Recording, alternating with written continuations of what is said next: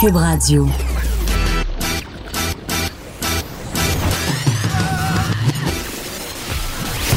Pour elle, il n'y a jamais de mauvaise question. De 13 à 15. Les effronter. Avec Geneviève Peterson.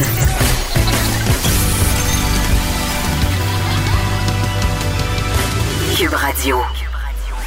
Bon vendredi fou tout le monde. Je commence tout suite l'émission avec une confession.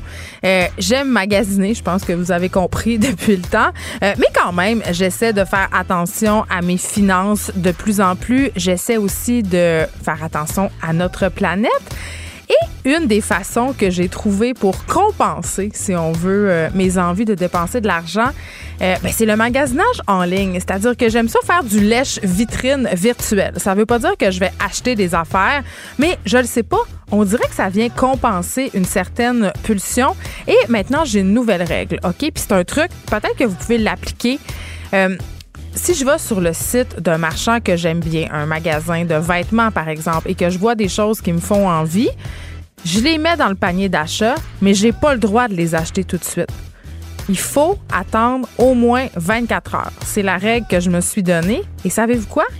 La plupart du temps, le lendemain, je n'achète rien. Donc, vraiment, c'est la preuve qu'y penser à deux fois, ça peut nous faire économiser beaucoup d'argent. Euh, l'autre fois, je vous disais que j'avais commandé un pantalon en cuir euh, à 200 dollars, taxes inclus, pendant que mon chum me faisait un café. Hein, ça a pris cinq minutes parce qu'avec nos téléphones, c'est excessivement facile de dépenser, euh, surtout avec les nouveaux systèmes d'empreinte digitale. on a ce que ce qui s'appelle sur les iPhones l'Apple Pay. J'imagine que sur Android, ça doit exister le même système. donc, on n'a qu'à appuyer sur le bouton ou passer notre doigt et automatiquement, notre carte de crédit est liée, notre adresse est entrée. Donc, y pensez-vous? Ça veut dire que on y pense plus à deux fois et évidemment les marchands euh, bénéficient, beaucoup de cette impulsivité là. Sauf que hier soir, euh, j'aime ça le vendredi fou quand même là, je veux pas euh, je veux pas démoniser ça, ça fait partie dans une certaine mesure des plaisirs des magasineuses et magasineurs compulsifs. C'est rendu presque plus gros que Noël hein, à certains égards, le vendredi fou et le Cyber Monday, le, cyber lundi qui suit souvent les rabais de la fin de semaine, parce que les gens vont aiment plus ça aller en magasin. On en parlait hier. Pourquoi se taper la file, la cohue du Boxing Day, alors qu'on peut faire les mêmes économies dans le confort de notre foyer, prendre le temps de regarder tous les rabais, de comparer, parce que c'est ça que ça nous permet de faire, le magasinage en ligne, comparer les prix. Donc hier soir, euh, parce que plusieurs marchands ont euh, ce qu'on appelle un système de pop-up. Ça veut dire il faut consentir quand même. Là. Moi, je consens juste euh, à mes magasins préférés. Là. Donc, euh, il y a une coupe d'élus ont le droit de pop-upper sur mon téléphone. Et hier soir, j'ai reçu un pop-up de mon magasin qui me préféré qui me disait Hey, à minuit, là, à minuit, là, Geneviève, là, ça va commencer le vendredi fou. Et là, même si je m'endormais, j'ai attendu, j'ai écouté des podcasts, OK? Jusqu'à minuit pour aller voir c'était quoi les rabais. Et là, déception, déception. sérieusement, c'est rendu n'importe quoi, là. Des petits rabais de 10, 20% pas grand-chose, là. Rien pour écrire à sa mère, rien non plus pour faire pogner en feu ma carte de crédit. Donc, à date, j'ai rien acheté. Mais je suis retournée ce matin et là, je dois avouer, il y a des choses dans mon panier. Il y a des choses dans mon panier d'achat. Mais j'attends jusqu'à demain. Je vais suivre ma règle. Parce que, pour vrai, depuis que je fais ça, j'élimine comme par magie beaucoup d'achats compulsifs. Et je sais qu'aujourd'hui, euh, Amazon offre plusieurs rabais et j'aime bien commander sur Amazon. Je suis membre Prime. Ça, ça veut dire que tu paies pour consommer ce qui est en soi ridicule, mais quand même, tu paies pour avoir euh, un mode de livraison qui est je le qualifierais de plus vite que la vitesse du son. Ça m'est déjà arrivé d'avoir euh, de commander le matin puis de recevoir mon thème le soir. C'est comme si le livreur était caché dans mon carte de porte. Un peu creepy, OK? Mais depuis quelques temps, et là, il y a un documentaire qui sort euh, sur Amazon aujourd'hui. Je vous invite à le regarder. Ça s'appelle Le monde selon Amazon. Et vraiment, on s'attarde à qu'est-ce qu'on cautionne quand on commande sur Amazon. Et là, je vous dis pas ne commandez plus sur Amazon, je vous dis pas de plus encourager les grandes chaînes, mais quand même, je pense qu'il faut des parfois, si on peut l'éviter, on peut faire le, choix éthique de le faire et de justement acheter plus local. Parce que on apprenait récemment avec la pénurie de main-d'œuvre qu'on connaît en ce moment qu'au Québec, en ce moment sur Kijiji, il y a des annonces. Amazon cherche des livreurs, des travailleurs autonomes qui sont demandés en urgence parce que période des fêtes, vendredi fou. Et, là, euh, on a fait le calcul et ces livreurs-là se retrouveraient à être payés 1,50 par colis. Ça fait quelque chose comme 10 à 14 dollars de l'heure, alors que les livreurs qui officient dans des compagnies euh, chevronnées comme FedEx, Puro Later, ben, ils gagnent environ 30 dollars de l'heure. Donc vraiment, nos économies et nos délais de livraison se font sur le dos des travailleurs. Et c'est pas seulement euh, les travailleurs qui livrent les colis d'Amazon qui sont exploités entre guillemets. Plusieurs articles sont sortis récemment pour nous parler de la détresse psychologique des employés dans les méga entrepôts. Donc, euh, vraiment, il faut, y, faut y penser à deux fois. Euh, avant, c'est comme encourager le fast fashion. Quand on achète sur Amazon sans un prix, et le prix, il est souvent humain. Aussi, il y a la fameuse question des taxes. Je ne sais pas si vous avez déjà remarqué, mais il y a quand même des articles qui sont vendus sur Amazon sans être taxés. Et là, moi, je me suis demandé pourquoi euh, le géant du web est capable de m'offrir, euh, je ne sais pas moi, un congé de TPS ou un congé de TVQ, voire même les deux. Eh bien, la réponse est quand même simple, mais en même temps, elle n'est pas le fun à entendre, c'est que c'est la responsabilité du marchand de charger les taxes. Donc, Amazon s'en dédouane un peu, pèle ça dans leur cours. Et ça serait compliqué pour le Québec de, les forcer à percevoir ces taxes-là, même pour le Canada, parce que les lois du marché sont pas claires à cet effet-là. Euh, c'est difficile à prouver, à monitorer. Et on a même euh, lancé cette idée pour contourner Amazon d'un Amazon Québec. OK? Le premier ministre François Legault, quand même, qui pourrait endossé, c'est même prononcé, euh, c'est une, euh, une, idée pardon, de son ancien adversaire politique. Euh, et là, son ministre de l'économie, Pierre Fitzgibbon, dit une plateforme Amazon Québec pourrait servir les clients nationalistes. Parce que c'est quand même ça qui se cache derrière cette idée-là de faire un Amazon Québec. On sait, c'est au cœur des préoccupations des consommateurs d'acheter local, puis pas juste pour des raisons nationalistes, aussi pour des raisons écologiques. Les produits voyagent moins. Aussi, on pourrait mieux contrôler euh, les conditions de travail des travailleurs. Mais je sais pas. Moi, je trouve ça quand même un peu utopique parce que si on paie nos travailleurs comme du monde, si on détruit pas plein de choses pour construire des méga entrepôts, est-ce qu'on va être capable de rivaliser avec les prix absolument incroyable d'Amazon. Il y a quelqu'un qui me disait cette semaine euh, au travail qui avait acheté une paire de souliers de sport sur Amazon à 45 puis que les mêmes souliers au magasin étaient 154 pièces. Tu sais, à un moment donné, je comprends qu'on veut faire des choix éthiques, mais au bout du compte, quand c'est au détriment de notre portefeuille, c'est quand même euh, je comprends les gens de faire le choix d'Amazon. Mais quand même, euh, on va parler du Black Friday. Donc aujourd'hui, euh, Madeleine Pilote-Côté, chroniqueuse d'opinion au Journal de Montréal, sera là pour parler du service de la surconsommation et du lien avec la crise euh, environnementale. Il y a le Extinction Rebellion dont on a parlé l'autre fois. Là, ça, c'est les parfums qui ont bloqué le pont, le, plomb, le pont Jean-Cartier. Ils organisent une journée anti-consommation euh, demain pour le vendredi fou. Et euh, pour revenir à Amazon, il y a un, autre truc qui est inquiétant par rapport à cette entreprise-là et c'est une chose dont on est peu conscient. Euh, il y a une division d'Amazon qui s'appelle la division Amazon Web Services et cette division-là domine le secteur du nuage informatique. Vous savez, le fameux cloud. C'est absolument incroyable le pouvoir qu'a cette compagnie-là. Ils ont des contrats avec les gouvernements, le gouvernement américain, entre autres. Ils possèdent des immenses entrepôts, beaucoup de data sur nous, euh, sur les États. Et évidemment, c'est dangereux. On va en parler avec Steve Waterhouse, qui est notre expert en cybersécurité. On aura aussi en début d'émission le ministre de l'Éducation et de l'Enseignement supérieur, Jean-François Roberge.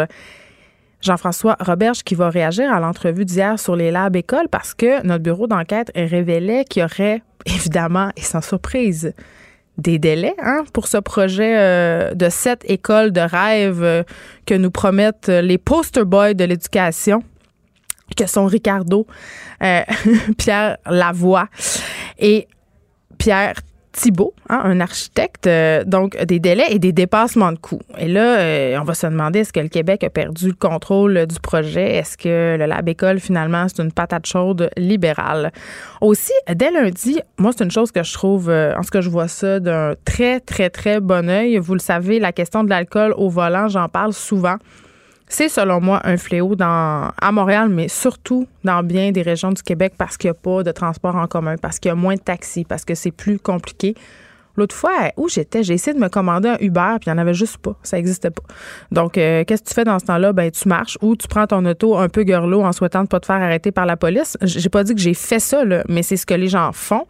Et là, euh, dès lundi, nouvelle mesure gouvernementale, on va imposer des antidémarreurs à vie pour tous les récidivistes de l'alcool au volant. Méchante bonne affaire, euh, selon moi, surtout à l'approche des fêtes.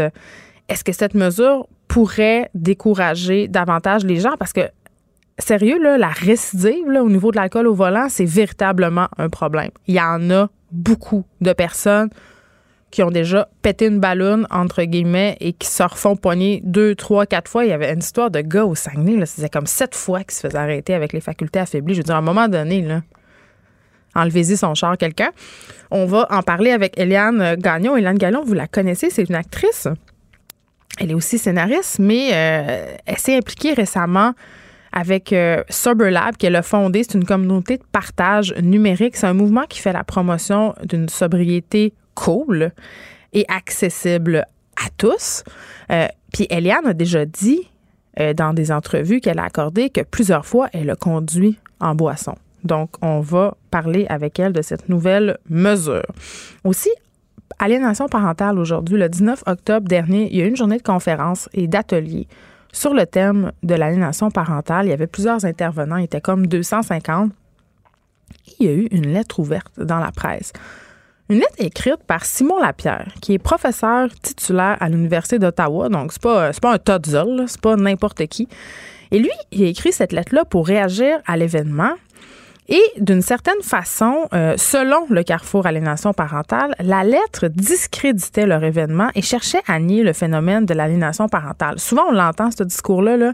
Euh, parentale, c'est un, concept un peu un peu sketch, un peu ténu, qui est souvent utilisé pour invalider les droits du père dans des situations de violence conjugale. Donc, c'est un peu ça qui était dit dans la lettre. Et j'avais envie qu'on fasse le point sur la question parce que ça a beaucoup choqué la directrice euh, de l'organisme Carrefour Aliénation parentale. On va avoir en lien avec ça le témoignage d'Amy. Amy, c'est une jeune fille qui a vécu l'aliénation parentale et elle va venir nous expliquer ça a été quoi les répercussions sur sa vie de cette aliénation-là qu'elle a vécue. Hier, on n'a pas eu le temps de le faire. Je vous l'ai dit, ça nous prendrait trois heures d'émission. Mais aujourd'hui, c'est vrai, c'est vrai. Et ça tombe bien parce que ça va être la fin de semaine. Pour vous éviter de trop mettre à mal votre carte de crédit, écoutez des podcasts en fin de semaine. Et Frédéric Mockel est là pour ça, recherchiste à l'émission, euh, auteur du blog Accro au balado. Il va venir nous parler des balados de fiction qu'on pourrait écouter, pas juste en fin de semaine. Là, ça va être le temps des fêtes aussi. Il va nous en suggérer quelques-unes. Aussi, euh, branle-bas de combat dans les lois euh, sur le congé parental euh, après le dépôt du projet de loi 51 par la CAC. Les familles dont les pères s'impliquent beaucoup auprès de leur nouveau-né bénéficieront de quatre semaines de congés parentaux de plus. Ça a l'air d'être une bonne chose à première vue, mais ce n'est peut-être pas l'opinion de l'invité que je vais avoir là-dessus. Le député solidaire Alexandre Leduc, lui, avait demandé au gouvernement le goût de bonifier le régime en achetant trois semaines de congés supplémentaires réservés exclusivement aux pères. On va se demander, est-ce que la nouvelle loi, euh, est-ce que cette nouvelle loi-là va en quelque sorte prendre place au détriment des mères? Donc, euh, on va se demander ça avec lui. Et là, avant qu'on s'en aille à la pause et qu'on parle au ministre Roberge, qui n'est pas encore en ligne, euh, on va se parler de Mike Ward, OK? Euh, je ne sais pas si vous avez vu circuler ça. On pourrait dire que c'est de talk of the town en ce moment un peu. Là, on a suivi cette saga-là. ça dure depuis fort longtemps, quelques années. Mike Ward qui a été poursuivi par Jérémy Gabriel parce que Mike Ward s'est moqué de lui dans ses shows d'humour et lui, bon, il a prétendu qui avait euh, de la détresse psychologique qui résultait de ça. Euh, qui avait vraiment eu euh, des répercussions sur sa vie. Et là, Mike Ward, hier, a été débouté en cours d'appel. Il, devra, devrait, hein, dédommager M. Gabriel à la hauteur de 35 000 Et tout de suite, quand la sentence a été prononcée, son avocat, Julius Gray, a dit non, non, on s'en va en cours supérieur avec ça. Et Mike dit qu'il aimait mieux aller en prison plutôt que de payer l'amende de 35 000 Et depuis le début, euh, ce qu'on invoque dans cette histoire-là, euh, c'est évidemment la fameuse question de la liberté d'expression. Et je dois dire que comme créatrice, ça, ça me touche ces affaires-là parce que je me dis, est-ce qu'à un moment donné, il va falloir se censurer? Mais d'un autre côté, j'ai beaucoup réfléchi à cette affaire-là et je me dis, il y a quand même la question humaine. C'est le fun, on a le droit de tout dire dans notre pays, on est dans une démocratie. Mais est-ce que euh, est-ce qu'il y a une certaine balise? Est-ce qu'il y a une limite? Je veux dire, est-ce qu'on a le droit de tout dire quand on sait que ce qu'on va dire, ça va faire de la peine à des gens, que ça va nuire à la santé mentale de personnes? Les, les effrontés. Avec Geneviève Peterson. Les vrais enjeux, les vraies questions. Vous écoutez Les effrontés. Bon, on apprenait euh, par notre bureau d'enquête que le projet Lab École, euh, vous savez, c'est sept écoles idylliques et paradisiaques qu'on bâtit pour le Québec de demain. Ben, ils vont être en retard, ces écoles-là, et évidemment, le budget euh, a sauté. Comme on dit, c'est passé de 50,6 millions à 105,9 millions. ça soulève plein de questions aussi par rapport à l'accessibilité des moins nantis à ces établissements-là. J'en parle avec Jean-François Roberge, ministre de l'Éducation et de l'Enseignement supérieur. Bonjour, Monsieur Roberge? Bonjour. Écoutez, euh, retard dans la livraison, explosion des coûts. Euh, est-ce que le Québec a perdu le contrôle de son fameux projet Lab École? Ben, je pense que le précédent gouvernement libéral avait euh, complètement échappé là, dans, l'estimation des coûts. bien sûr, là, on voit des coûts qui sont différents de ce qui est estimé. on se pose des questions. Est-ce que le gouvernement actuel garde le contrôle? Ben, la réponse, c'est oui. C'est simplement qu'il y avait dans certains cas des projets qui, étaient juste mauvais, qu'on a remplacés par des bons projets. Exemple, à Saguenay, on parlait d'un lab école qui était une rénovation euh, qui coûtait 3 millions sur un terrain trop petit, près d'un boulevard. Et si ça répondait pas aux besoins, on, allait manquer de locaux. Là. On allait inaugurer ça et manquer de place.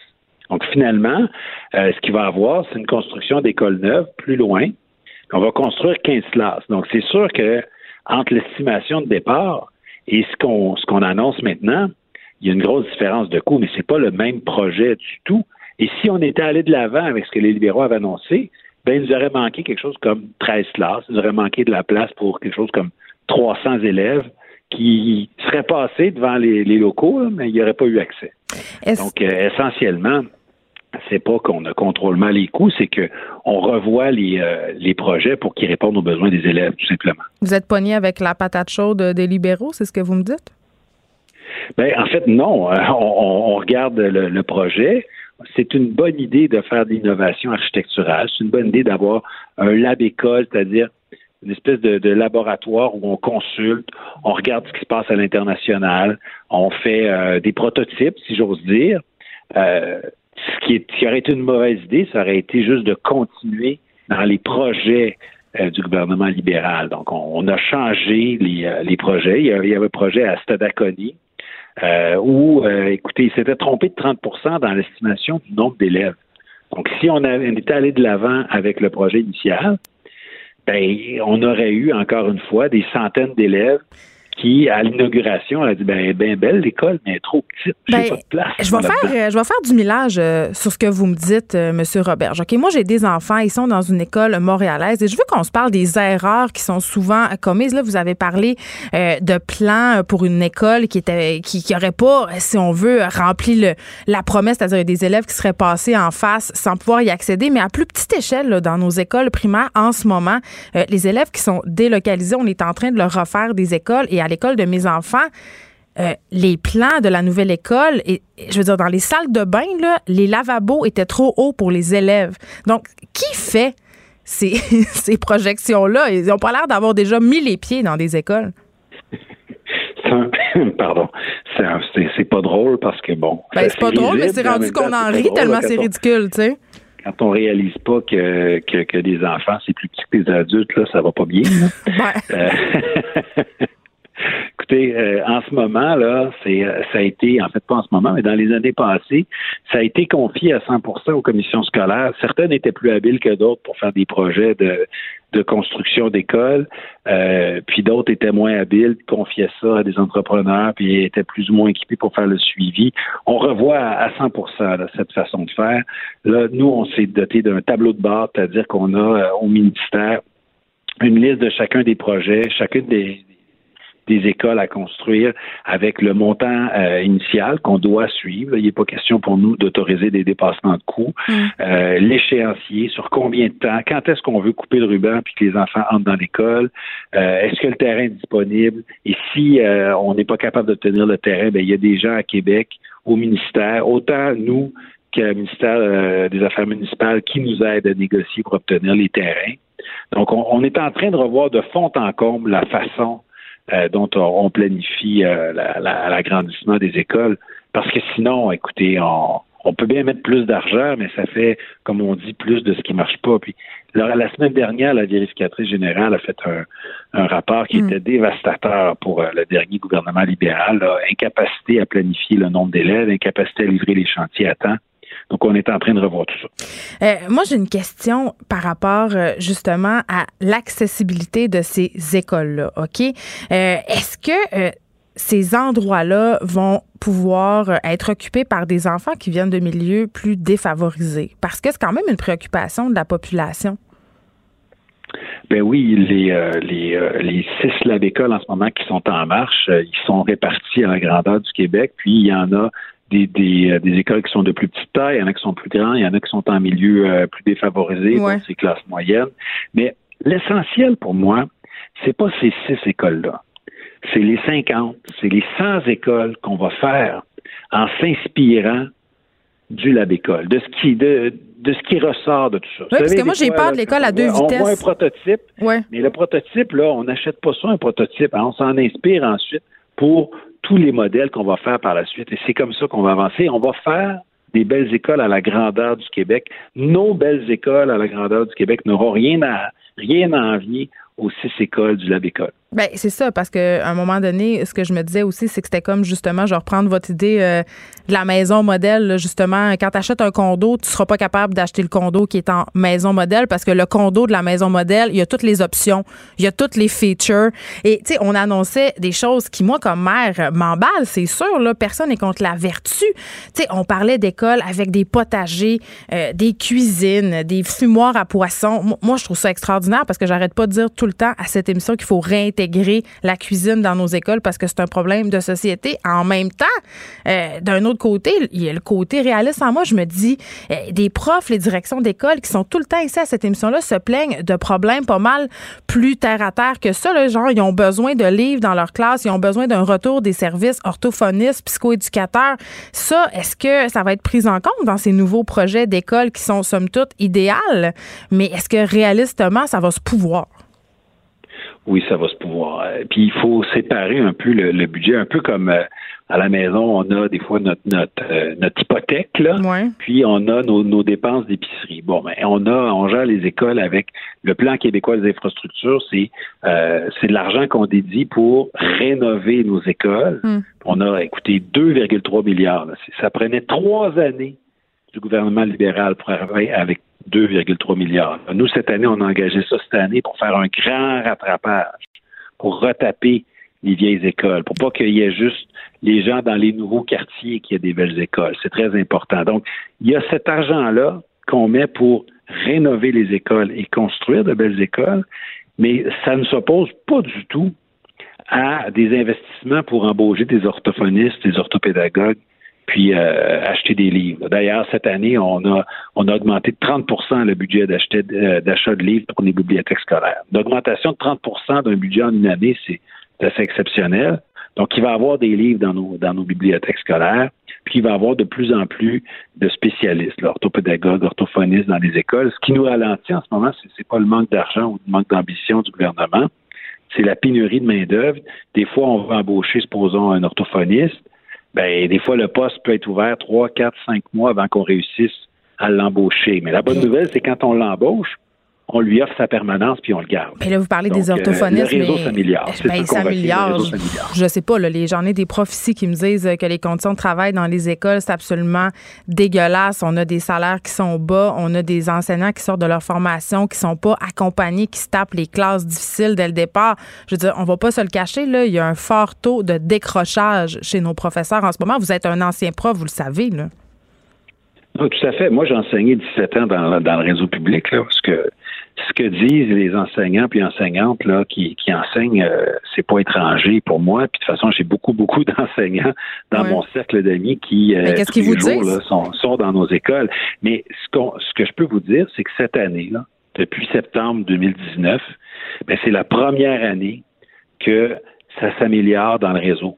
Septembre 2019, là, c'est mieux que septembre 2018, c'est mieux que septembre 2017. OK, mais c'est mieux en quoi, Est-ce que c'est le Klondike, là, puis c'est le paradis? Non. Ah. Mais ça va être mieux. Septembre 2020 va être mieux par rapport à cette année. Mais qu'est-ce qui va mieux? 2021 va être mieux aussi. Donc, enfin, il y a de l'espoir. Et je sais qu'il y a des enseignants et enseignantes qui disent, mais c'est difficile, puis je n'ai besoin, moi, tout de suite, là, de mon technicien en éducation spécialisé pour m'aider avec mon élève autiste. Ce que je dis, c'est que probablement que le poste est affiché, puis peut-être qu'on va l'avoir à la fin décembre, en janvier ou en février. Mais une chose est sûre au gouvernement, on investit dans, pour aider les profs à aider les élèves. Je veux savoir qu'est-ce qui va mieux. Vous l'avez dit, ça va mieux, ça va mieux, mais qu'est-ce qui va mieux à part l'investissement de 30% pour acheter des livres dans les bibliothèques, mettons? Ben, ce qui va mieux, c'est qu'on a enfin dans toutes nos écoles primaires de récréation. Il n'y a plus d'élèves qui sont privés de la récréation l'après-midi. Il faut qu'ils marchent à genoux. Il faut qu'ils marchent à genoux l'hiver quand même pendant la récréation. ouais, ben écoutez, là, ça c'est exceptionnel quand on a de la neige puis un redoux. Là, on, vous ne me ferez pas croire que c'est mieux d'avoir des élèves qui restent à l'intérieur parce qu'il n'y a pas de récré l'après. Non, mais je l'avais demandé à ma fille, puis elle m'avait dit que c'était pas super, que c'était même le fun. Donc, des fois, notre perception Ben, les d'adulte. enfants trouvent tout le temps le moyen de s'amuser. Des fois, on leur achète un gros jouet puis ils jouent avec la boîte. hein. Exactement. Donc, deux récrés. Oui, eh bien, écoutez, pour la première fois aussi cette année, pas la première fois en 10 ans, la première fois euh, depuis l'histoire du Québec, tous les jeunes ont deux sorties culturelles gratuites, donc l'accès au théâtre, l'accès au musée, l'accès euh, à la fois au musée des arts qu'au musée des sciences. Là. Cette année, tous les élèves du Québec, du primaire et du secondaire, ont deux sorties gratuites. Ça fait du bien aux élèves qui ne pouvaient pas se les payer. Ça fait du bien au portefeuille des parents aussi. Euh, on, on avait en- affiché des, euh, des postes pour plus de 600 professionnels. On nous dit qu'on en a quoi 3 400 d'embauchés. On continue à chaque semaine euh, d'embaucher des professionnels. L'argent est là. Donc, euh, les, les, les postes s'affichent. Puis, à chaque semaine, là, il y a des commissions scolaires qui embauchent des professionnels. On s'améliore de jour en jour. Ben, j'espère, parce qu'au début- scolaire gratuit dans nos écoles secondaires pour la première fois aussi. Donc, ça, c'est nouveau. Donc, euh, ça s'améliore. Ben, Ça, c'est très concret, là. il y avait quand même, euh, à la rentrée scolaire cette année, plusieurs écoles qui n'avaient même pas de directeur. Donc, j'espère que ça s'améliore aussi à ce niveau-là. Mais quand même, parce que c'était un besoin assez criant. Il y avait des directions d'école en panique. Jean-François Roberge, merci, ministre de l'Éducation et de l'Enseignement supérieur, d'avoir fait le point sur ce projet La Bécole qui, euh, bon, a l'air euh, reparti sur la bonne voie, si je me fie à ce que vous me dites. Oui, puis on va contrôler les coûts. euh. J'espère. Merci beaucoup. Geneviève Peterson, la seule effrontée qui sait se aimer. Jusqu'à 15, vous écoutez Les effrontés. On se parle de l'entrée en vigueur euh, dès lundi de cette nouvelle mesure gouvernementale imposant des antidémarreurs à vie pour les multirécidivistes de l'alcool au volant. On va se demander si à l'approche des fêtes, cette mesure va décourager les gens de prendre le volant en état d'ébriété. Et je veux juste euh, expliquer un peu comment ça marchait avant. Avant, euh, quand on imposait un antidémarreur à vie à quelqu'un, c'était après la troisième infraction. Euh, ça arrivait parfois qu'on l'imposait dès la première récidive, mais il fallait qu'il y ait des facteurs aggravants. Euh, on peut penser euh, à quelqu'un qui a un taux d'alcoolémie très, très, très élevé, là, qui dépasse la limite permise euh, 3, 4, 5, 6, 7 fois. On a vu euh, des fois des cas jusqu'à 8 fois la limite. Quasiment, la personne est en coma éthylique. Euh, des personnes aussi qui refusent d'obtempérer, euh, qui nuisent au travail des policiers, qui se prêtent pas à l'alcotesse. Et euh, bon, c'était le cas avant.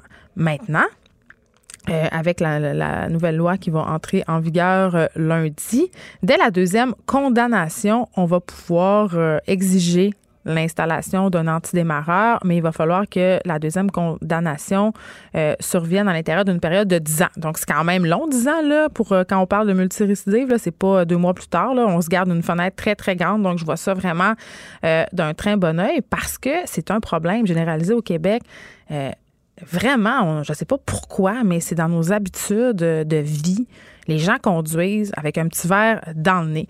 Et j'avais envie qu'on se parle de cette nouvelle mesure avec Eliane Gagnon. Vous la connaissez, Eliane Gagnon, actrice, scénariste et présidente fondatrice de Sober Lab. Sober Lab, pour ceux qui connaissent pas ça, allez-y, c'est sur Internet. C'est une communauté de partage numérique.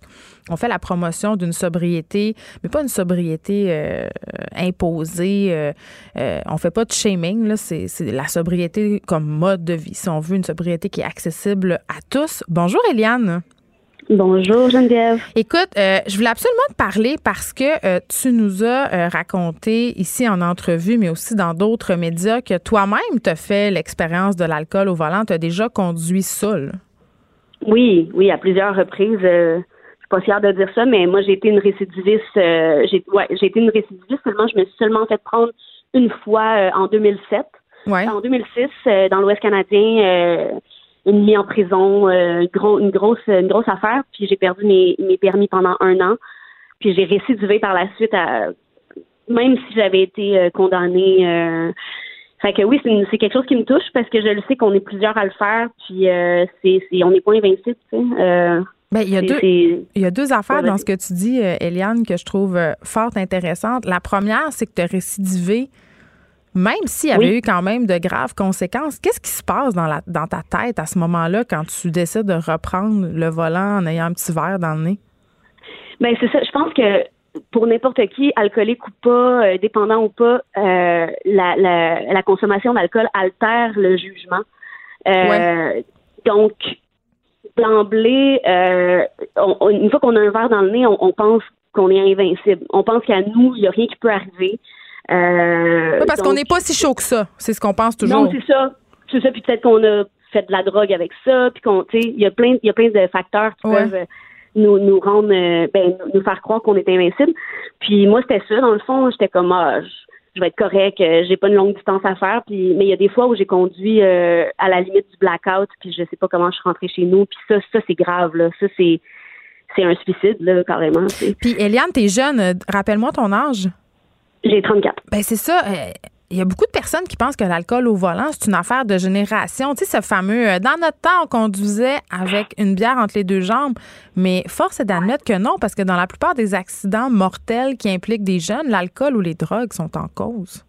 Oui, tout à fait. Euh, c'est une réalité, puis c'est, important d'en parler. Là. avant, avant les fêtes, il y a souvent des barrages, mais tu sais, c'est ça, c'est juste une période de l'année où il y a des barrages routiers. Puis moi, j'ai déjà pogné des barrages où j'étais sous l'effet.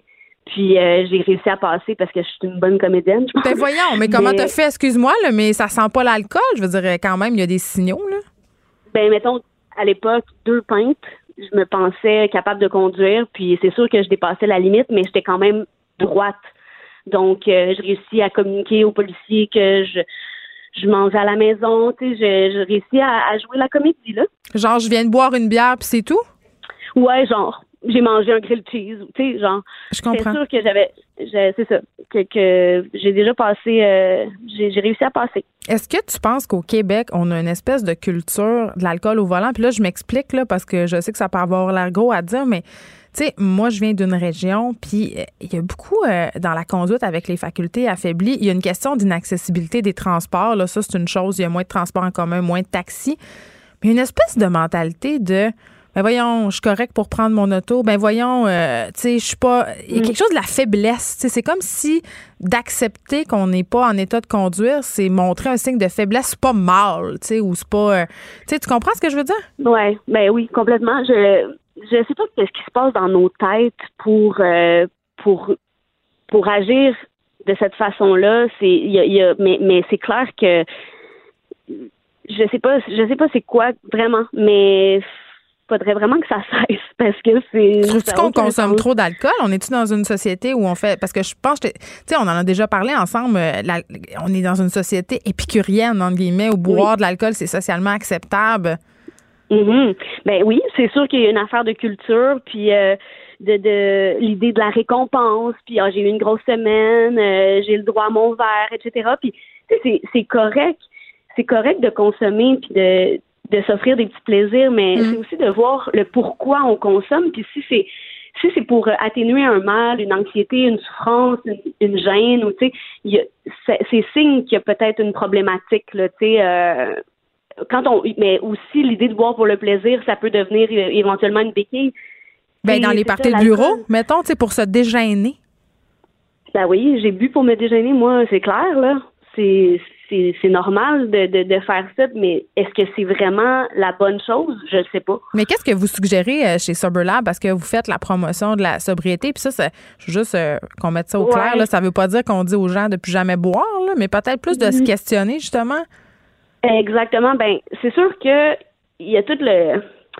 On, on dit pas grand chose, tu sais, dans le sens où on, veut encourager les gens à, tenter l'expérience de la sobriété des gens qui n'auraient pas nécessairement euh, un gros problème de consommation. C'est que pour n'importe qui, je pense que l'alcool peut devenir euh, problématique. euh, puis de se questionner à son rapport à la consommation, c'est c'est le début de remise en question, de, de prise de conscience. Puis euh, c'est important de faire ça, qu'on ait un problème ou pas. Est-ce que tu me dis que quand on commence à se questionner sur notre consommation d'alcool, c'est peut-être le signe qu'il y a un problème?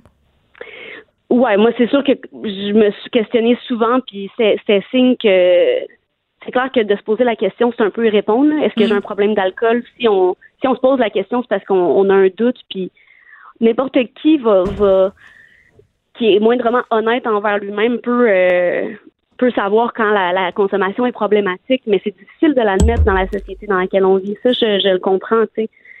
Mais en même ouais, oui. mais en même temps euh, tu sais quand tu commences à te poser toi ça a été quand ton déclic Eliane?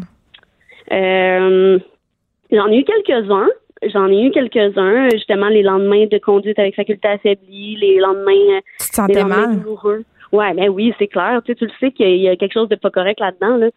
Mais, mais ça a été, moi, ça a été mon accident, euh, mon accident en blackout, mon- ma dernière conduite avec faculté affaiblie, là, qui m'a, qui m'a ouvert les yeux, que j'ai fait, OK, là, t'arrêtes ou tu vas, tu vas faire la première page du journal de Montréal, genre, une jeune femme a fauché deux, euh, deux enfants sur la route. C'était ça mon destin. Puis j'ai fait non, non, moi j'arrête, j'arrête le cycle de la destruction maintenant. Puis j'arrête de boire. Tu t'estimes-tu chanceuse d'avoir euh, pas été blessée ou de pas avoir blessé d'autres personnes? Parce que tu l'as dit, là, tu l'as fait plusieurs fois. Je l'ai fait au-dessus de 60 fois. Genre, j'ai c'est, dégueulasse. Je le sais. C'est Puis avoir un antidémarreur, ça- est-ce qu'ils te l'ont proposé? Est-ce qu'ils te l'ont imposé? Ça t'aurait-tu aidé, tu penses?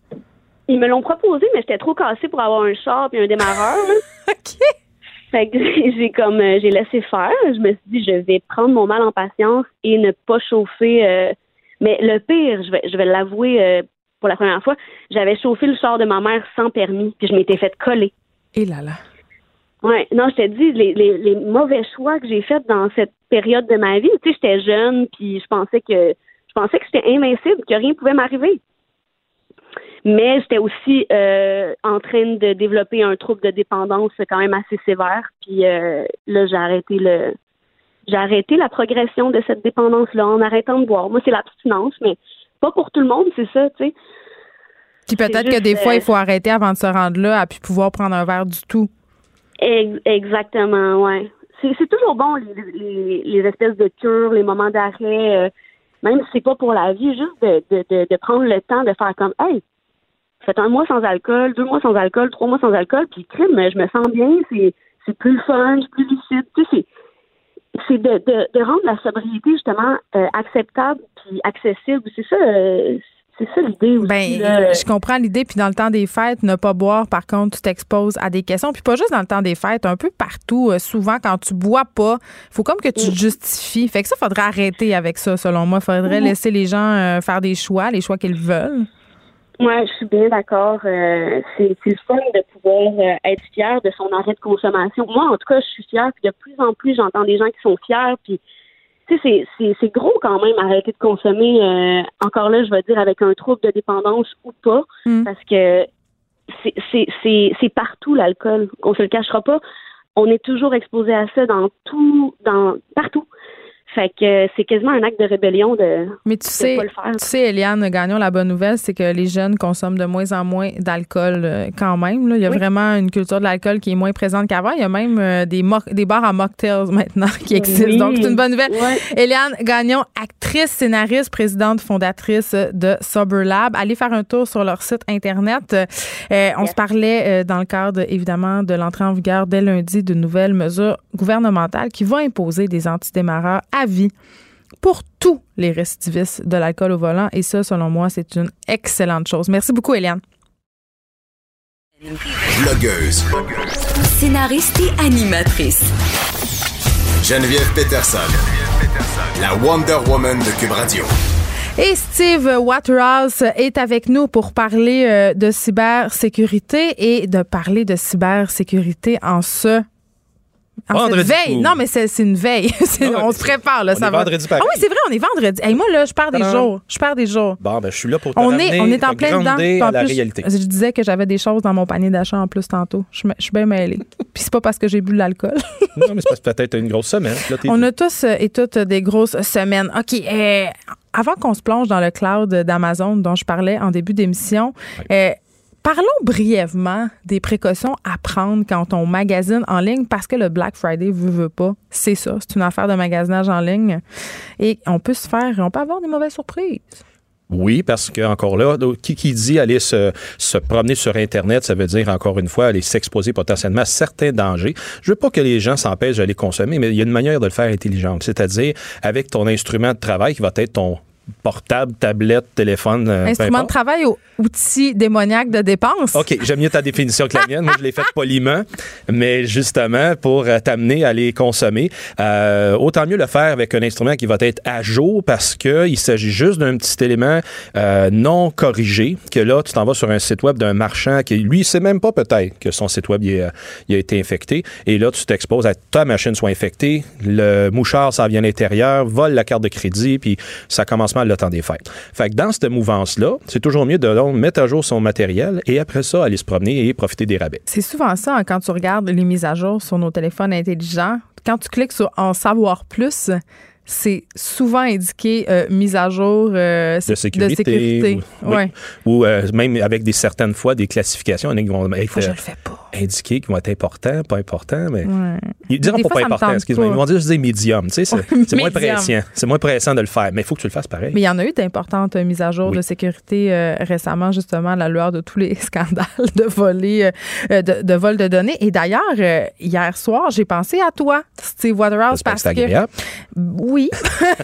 Je checkais des trucs sur Internet justement par rapport au Vendredi fou et j'ai ouvert mon browser, mon navigateur de recherche pour parler en bon français et on m'offrait un petit cours de cybersécurité. Wow. On me disait, voici ce que vous pourriez faire pour vous assurer justement de ne pas être victime, si on veut, d'hameçonnage, euh, en fait, qu'on s'introduise dans votre ordinateur ou votre téléphone intelligent pour voler vos données. Je trouvais ça bien. Ça venait de qui? Ça venait de Firefox.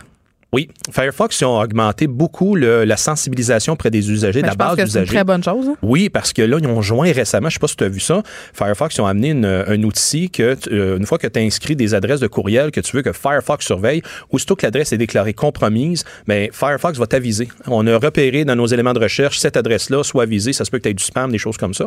Ils sont très proactifs parce Ben, que. Regarde, c'est ça. Là, je suis sur Firefox en ce moment et ils sont, ils axent vraiment leur stratégie marketing sur la sécurité parce qu'ils me Oui. proposent d'installer Firefox sur mon ordi- euh, sur mon téléphone intelligent. Ils Voilà. me disent qu'est-ce qui est rapide, confidentiel et qui se range dans la poche? Firefox pour smartphone. Donc, ils ont vraiment une stratégie.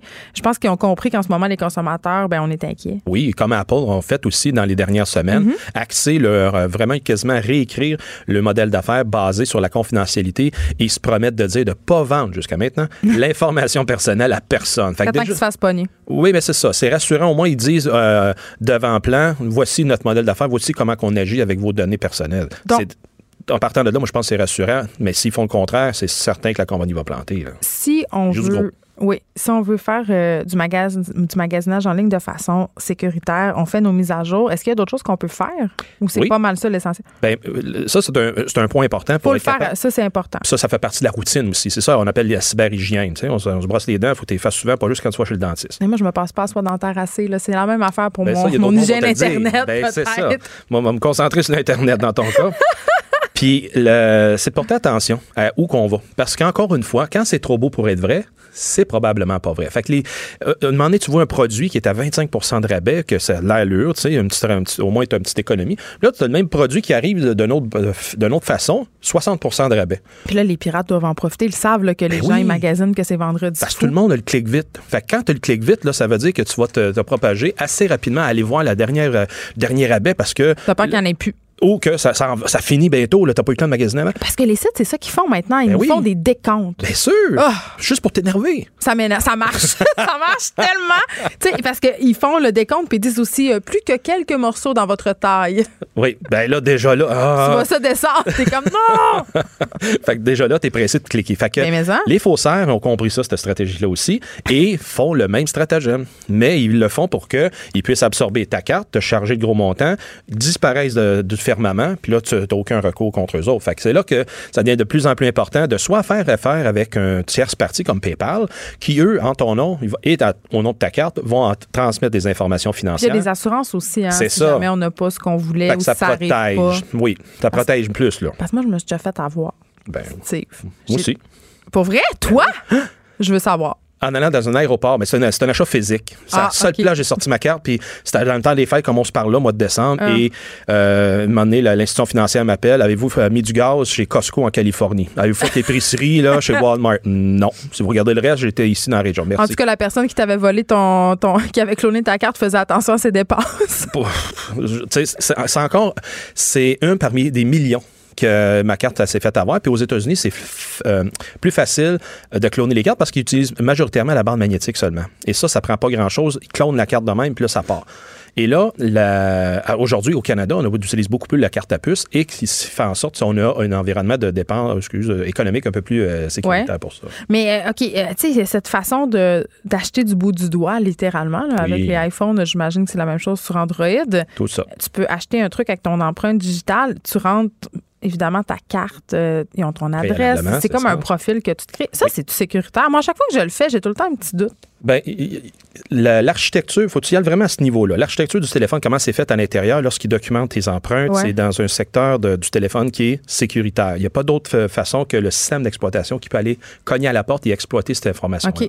C'est ça, qu'on appelle le, le Trusted Security Module, le module sécuritaire euh, de confiance. Et ça, ça fait en sorte que ça peut amener à faire justement des échanges sécuritaires parce qu'au moment où tu veux faire un paiement, là, ton, euh, le marchand demande à ce que tu t'authentifies. Parle au système d'exploitation qui, lui, va aller prendre des informations de sécurité. Là, je te dirais, ça, c'est un processus sécuritaire de le faire. Mais quand même, tes infos transigent. Non. C'est juste comparé localement. La réponse est retournée. OK. C'est ça qui est ça important. OK, OK. Donc, on fait tout ça, puis on s'assure qu'on a des aubaines de façon sécuritaire? en regardant qu'est-ce qu'on veut et surtout en s'assurant que c'est un site réputé. Parce que si on va sur un site réputé, comme exemple Amazon, qu'on va parler après, Oui. Euh, ça, on est sûr. C'est quand même safe, Amazon, pas vrai. là. oui, parce qu'ils ont une bonne équipe de recherche et développement. C'est rare que tu vas avoir un site où tu vas, euh, ça va être une réplique intégrale d'Amazon. Les autres vont, vont l'avoir spoté, ils vont l'avoir fait les démarches pour le retirer du marché. Mais ça. il n'est pas impossible de- que tu te retrouves du jour au lendemain sur un site qui ressemble à Amazon website. Il faut regarder, il faut regarder les adresses. Voilà. C'est tout le temps le, le premier signe. Mais là, parlons-en d'Amazon parce que euh, c'est difficile de se battre contre cette puissance-là, évidemment, parce qu'ils offrent des prix. bête. Oui, il y a- je disais tantôt, euh, quelqu'un me- quelqu'un me confiait cette semaine parce qu'il savait que j'allais parler d'Amazon, euh, qui avait acheté des espadrilles à 55 pièces qui étaient 156 au magasin. Tu sais, à un moment donné, le consommateur, il n'est pas fou, il veut faire des économies, puis on le comprend. Euh, par contre, Amazon, ils n'ont pas. Ils ont une, certaine domination qui n'est pas juste économique, entre guillemets, c'est une domination qui est sur nos informations. Ils sont très, très, très présents dans ce qu'on appelle l'info nuagique. Oui, mais ça, c'est un, un nouveau marché que de- les gens entendent le buzzword depuis une dizaine d'années. Le cloud. Voilà.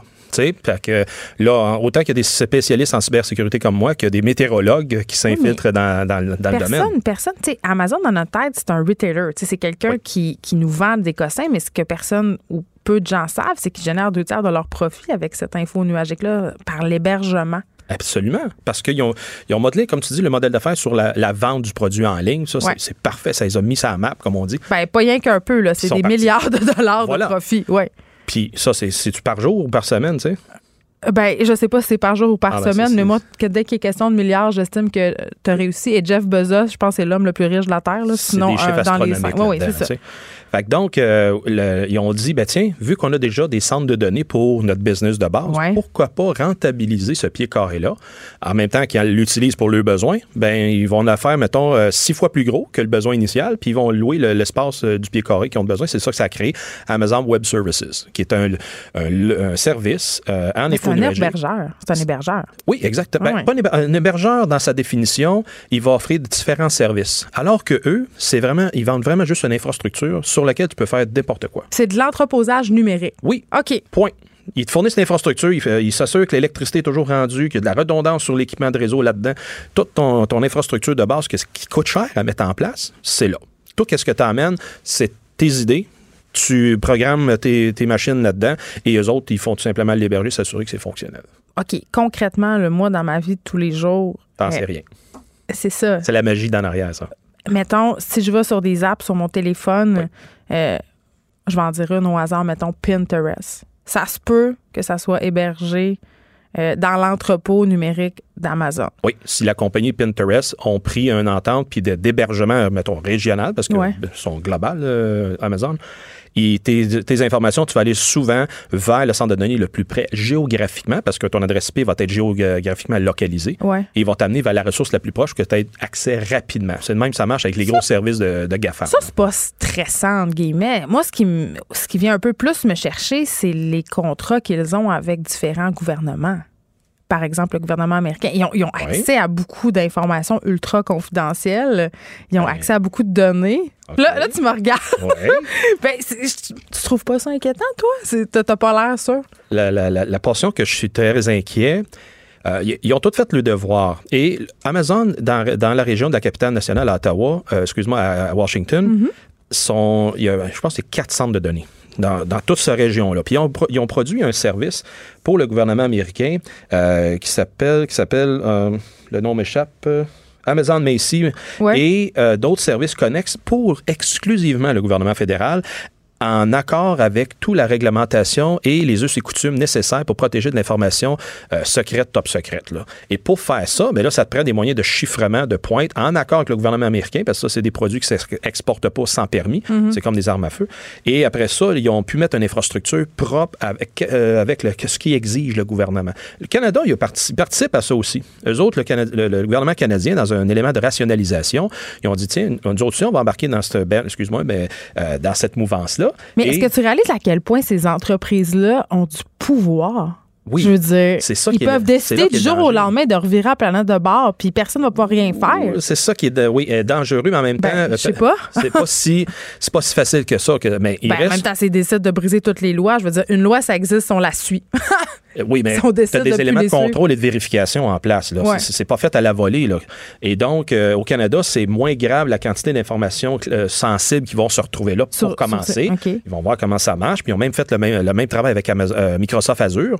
Qu'eux autres aussi, Microsoft, ils se sont, sont bâtis une infrastructure Oui, puis il y a une chicane entre les deux. Là, Compétition. euh, parce qu'ils veulent avoir le contrôle du gouvernement américain qui Ben, va être c'est excessivement lucratif. là. Exactement. Ouais. Parce que c'est très gros, tu sais. Fait que, euh, ceci dit, le- moi, le, le gouvernement du Québec va embarquer là-dedans aussi. Dans sa stratégie de- d'entreposage numérique, Mhm. ils ont déjà signé un contrat avec euh, Microsoft Azure et ils vont progressivement migrer de l'information vers cette info nuagique-là pour aider à réduire le pied carré utilisé par les machines puis qui coûte très cher à, à entreposer. C'est ça qui coûte est très cher environnementalement parlant aussi. Moi, je on regarde électriquement parlant aussi, là, Oui, mais c'est c'est un exercice comptable fondamentalement. Puis le fait que, bon, évidemment, c'est inquiétant qu'ils possèdent autant d'informations sensibles, euh, bon, de différents gouvernements, mais moi, comme consommateur, puisqu'ils hébergent beaucoup de choses, qui savent beaucoup de choses sur moi, concrètement, est-ce que ça c'est si grave que ça? J'essaie de me faire un peu l'avocat du diable parce Parfait. que nos infos, il faut qu'ils soient quelque part. On s'entend-tu?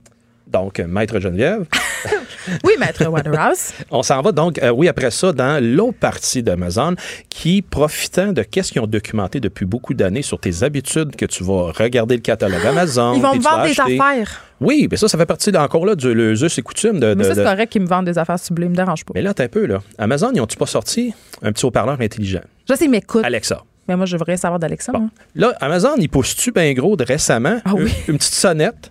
Avec une caméra dessus qu'ils veulent que tu installes en avant de chez vous. Là, ils vendent ça à rabais, puis ils veulent rentrer ça partout. Qu'est-ce que Ah. Ça fait? pourquoi? Ben, ça donne C'est un encore. complot, parce que là, quand- Ben, de la moi, façon dont t'en On va parles. t'en monter un complot si tu veux, parce que Ah, ouais. l'idée, l'idée là-dedans, c'est qu'ils veulent donner encore une fois aux consommateurs, à quelqu'un qui reste chez eux, intégrer de la domotique, de plus en plus que ça se retrouve sur son téléphone ou sa tablette, puis là, il y a le contrôle de la maison avec ça. Ce qui était vu aux États-Unis, par contre, c'est que les services policiers de beaucoup d'États ont signé avec Amazon la possibilité d'aller voir à travers cette caméra-là de quartier. La caméra, donc, est sur beaucoup de maisons. Et ils se donnent à ce moment-là une capacité d'aller Ouais. l'environnement. Puis on sait qu'il y a eu certains scandales à la- liés à la police où on écoutait hein, des gens sans trop. euh, Sans trop de légalité. Fait que, Ça ouvre la porte à. Ben, c'est là que ça s'en va, malheureusement. Puis, il faut regarder ça sérieusement, parce que ça. J'ai l'impression qu'on peut rien faire pour Oui, on lutter peut contre faire. ça. Qu'est-ce Ben qu'on oui, peut faire? L'action citoyenne, elle est claire. faut qu'on rapporte ça ici, surtout, on ne parlera pas des États-Unis, mais ici, il faut en parler avec notre députation, dire, monsieur et madame la députée, je vous ai élu pour, voici, puis mes convictions pour ma vie privée, c'est cela. Ah, Donc, mais si ils se sont déjà parle- prononcés. Le gouvernement Trudeau, ils vont attendre le fameux forum qui va avoir lieu bientôt pour passer des règlements. En Europe, Ben mais- quand même, on s'en est parlé l'autre fois, là, ils sont allés de l'avant. C'est Oui. très, très strict, les règles maintenant. Et là. voilà. J'espère qu'on va emboîter le pas. Mais tu as beaucoup de monde qui ont milité pour ça aussi. Ouais. Fait que si tout le monde reste peinard puis dit rien, ça va passer comme du beurre dans le poêle. On revient tout le temps à ce qu'on dit, Steve, puis on va se laisser là-dessus, c'est que on comprend pas vraiment. Tu sais, les gens, ne- puis moi, la première, là, tu on vient de se parler de tout ça, t'es là, tu me l'expliques, mais dans ma vie de tous les jours, quand je clique sur accepter, quand je télécharge Amazon sur mon téléphone, quand il me, il- il- cette entreprise-là me propose de me faciliter de la vie en m'installant une sonnette, Oui. ben, je dis oui, tu sais. Je dis oui, puis je sais pas trop à quoi je m'expose. Tu sais, il faudrait, je reviens à l'éducation numérique dans les écoles. Ben, c'est pour ça qu'on se parle ici. Puis Geneviève, j'aime ça qu'on puisse prendre le temps de l'expliquer pour que le maximum de personnes puissent le faire. Puis j'étais avec une conférence justement de l'UQAM ici à la Grande Bibliothèque et on parle de ces sujets-là pour que, les, encore une fois, on éduque le maximum de personnes et qu'on amène une pensée critique face à ces expositions-là de nos informations personnelles. puis qu'on puisse l'expliquer à nos enfants aussi. Puis pour l'expliquer, il faut le comprendre. Ben Steve oui. Waterhouse, expert en cybersécurité. Merci beaucoup d'avoir fait le point sur Amazon. J'ai de plus en plus peur d'Alexa. De plus en plus peur. Geneviève Peterson, la seule effrontée qui sait se faire aimer. Jusqu'à 15, vous écoutez Les effrontés. On se parle d'aliénation parentale. Vous le savez, c'est un de mes sujets euh, de prédilection parce qu'il y en a beaucoup d'aliénation parentale. On comprend pas trop parfois ce que ça veut dire. Il y a différents aussi stades d'aliénation parentale. Et le 19 octobre dernier, il y avait une journée de conférence, euh, une journée aussi où on pouvait assister à des ateliers sur ce thème-là, le thème de l'aliénation parentale. C'était organisé par Carrefour. Aliénation parentale, il y avait 250 personnes, des intervenants. C'était vraiment une première au Québec. Et euh, il y a eu une lettre ouverte écrite par un professeur euh, titulaire à l'Université d'Ottawa. Donc, c'est pas n'importe qui. Là. Euh, Simon Lapierre est son nom. Et, et cette lettre-là, en quelque part, et selon Carrefour Aliénation parentale, discréditait, si on veut, l'événement, cherchait à nier un peu le phénomène de l'aliénation parentale. Et c'est un discours qu'on entend quand même parfois, euh, que ce soit dans les médias ou dans les journaux, des personnes qui parlent de récupération, surtout en contexte de violence conjugale. Donc, on va parler avec Catherine Paradis de tout ça. Caroline. Pré- Caroline, pardon. Euh, présidente et fondatrice euh, du Carrefour Aliénation parentale. Et euh, on aura aussi un témoignage, celui d'Émy. Elle est là. Bonjour, Émy. Allô? On va reparler tantôt. Euh, Amy est un peu stressée, c'est sûr. C'est pas toujours facile de venir parler de ce qu'on a vécu à la radio, mais je, quand, même, je trouve que c'est vraiment courageux et important. Mais juste avant, euh, Caroline Paradis, euh, l'aliénation parentale, c'est quoi? Sais, parce que c'est galvaudé. On, on entend ça beaucoup, puis on, on, on l'applique un peu à toutes les sauces, des fois. Ouais, bon, on va, on va la, on va la définir, puis on va l'encadrer tout de suite avant de partir, parce que l'aliénation parentale, c'est en fait le rejet injustifié et inexplicable d'un parent par son enfant. Mais derrière ce rejet-là, c'est l'injustifié et l'inexplicable qui- qui- inexplicable qu'il faut comprendre. Ouais. Et euh, ça, ça, euh, souvent, on va dire il y a quatre facteurs. Un, le parent et l'enfant avaient une belle relation. Donc, c'est l'écart entre l'avant et l'après. Tout allait bien. Oui, tout allait bien. Il y avait une belle relation. Puis du jour au lendemain, ou progressivement, cette relation se détruit. On se dit, qu'est-ce qui se passe? Deuxième facteur, c'est le parent rejeté. Il n'y a pas euh, d'abus qui est commis de- lui.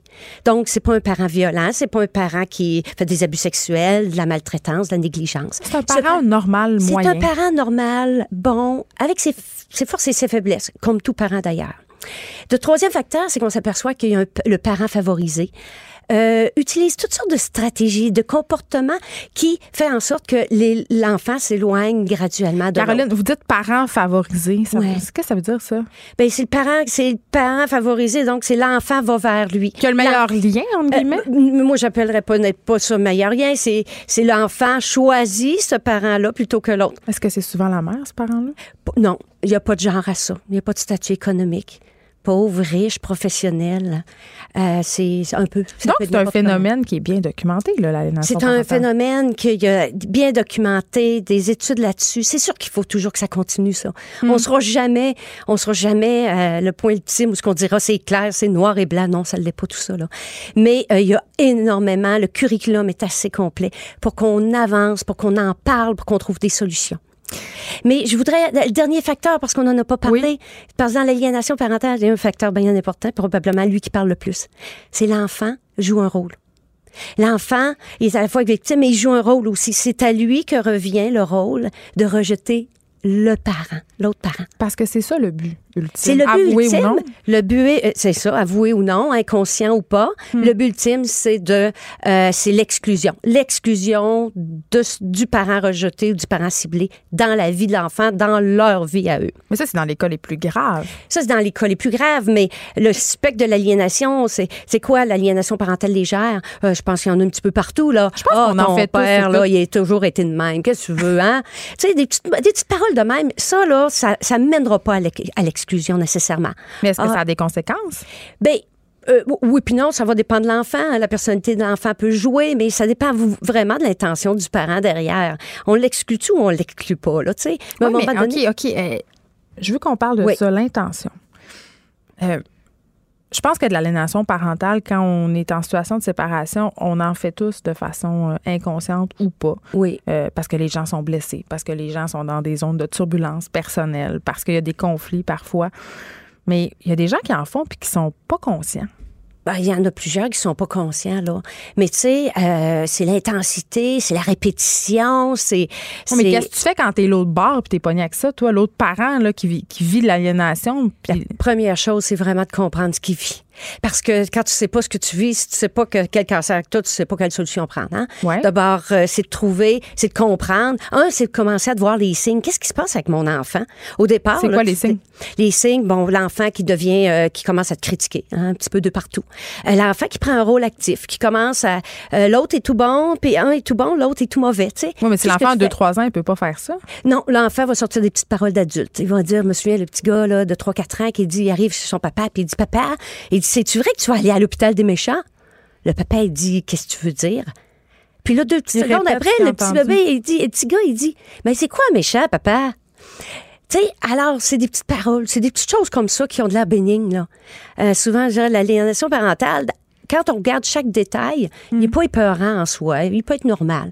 Mais c'est quand tu mets Hey, tout en a- ensemble, le diable il est dans les détails par Ben moment. oui, mais il y en a quand même qui disent, je sais pas, moi, ta mère, c'est une folle, ta mère, c'est une profiteuse, ta mère, elle me volé, ou l'inverse, Oui. ton père, c'est un, c'est un infidèle, euh, ton Oui. père, c'est un violent. Tu sais, il peut avoir de l'aliénation parentale très directe comme ça. Absolument. Ça, ça peut être euh, comme ça ou ça peut être très, très, très, très subtil. Tout se joue en dessous. Mais c'est le rôle aussi qu'on donne à l'enfant qu'il faut comprendre. Hein, des fois, on va dire, toi, tu gardes un secret là. Moi, je vais te dire ça, mais il faut surtout pas l'autre parent le sache parce qu'il va te l'enlever. L'autre parent devient méchant, euh, devient le gros méchant s'il enlève.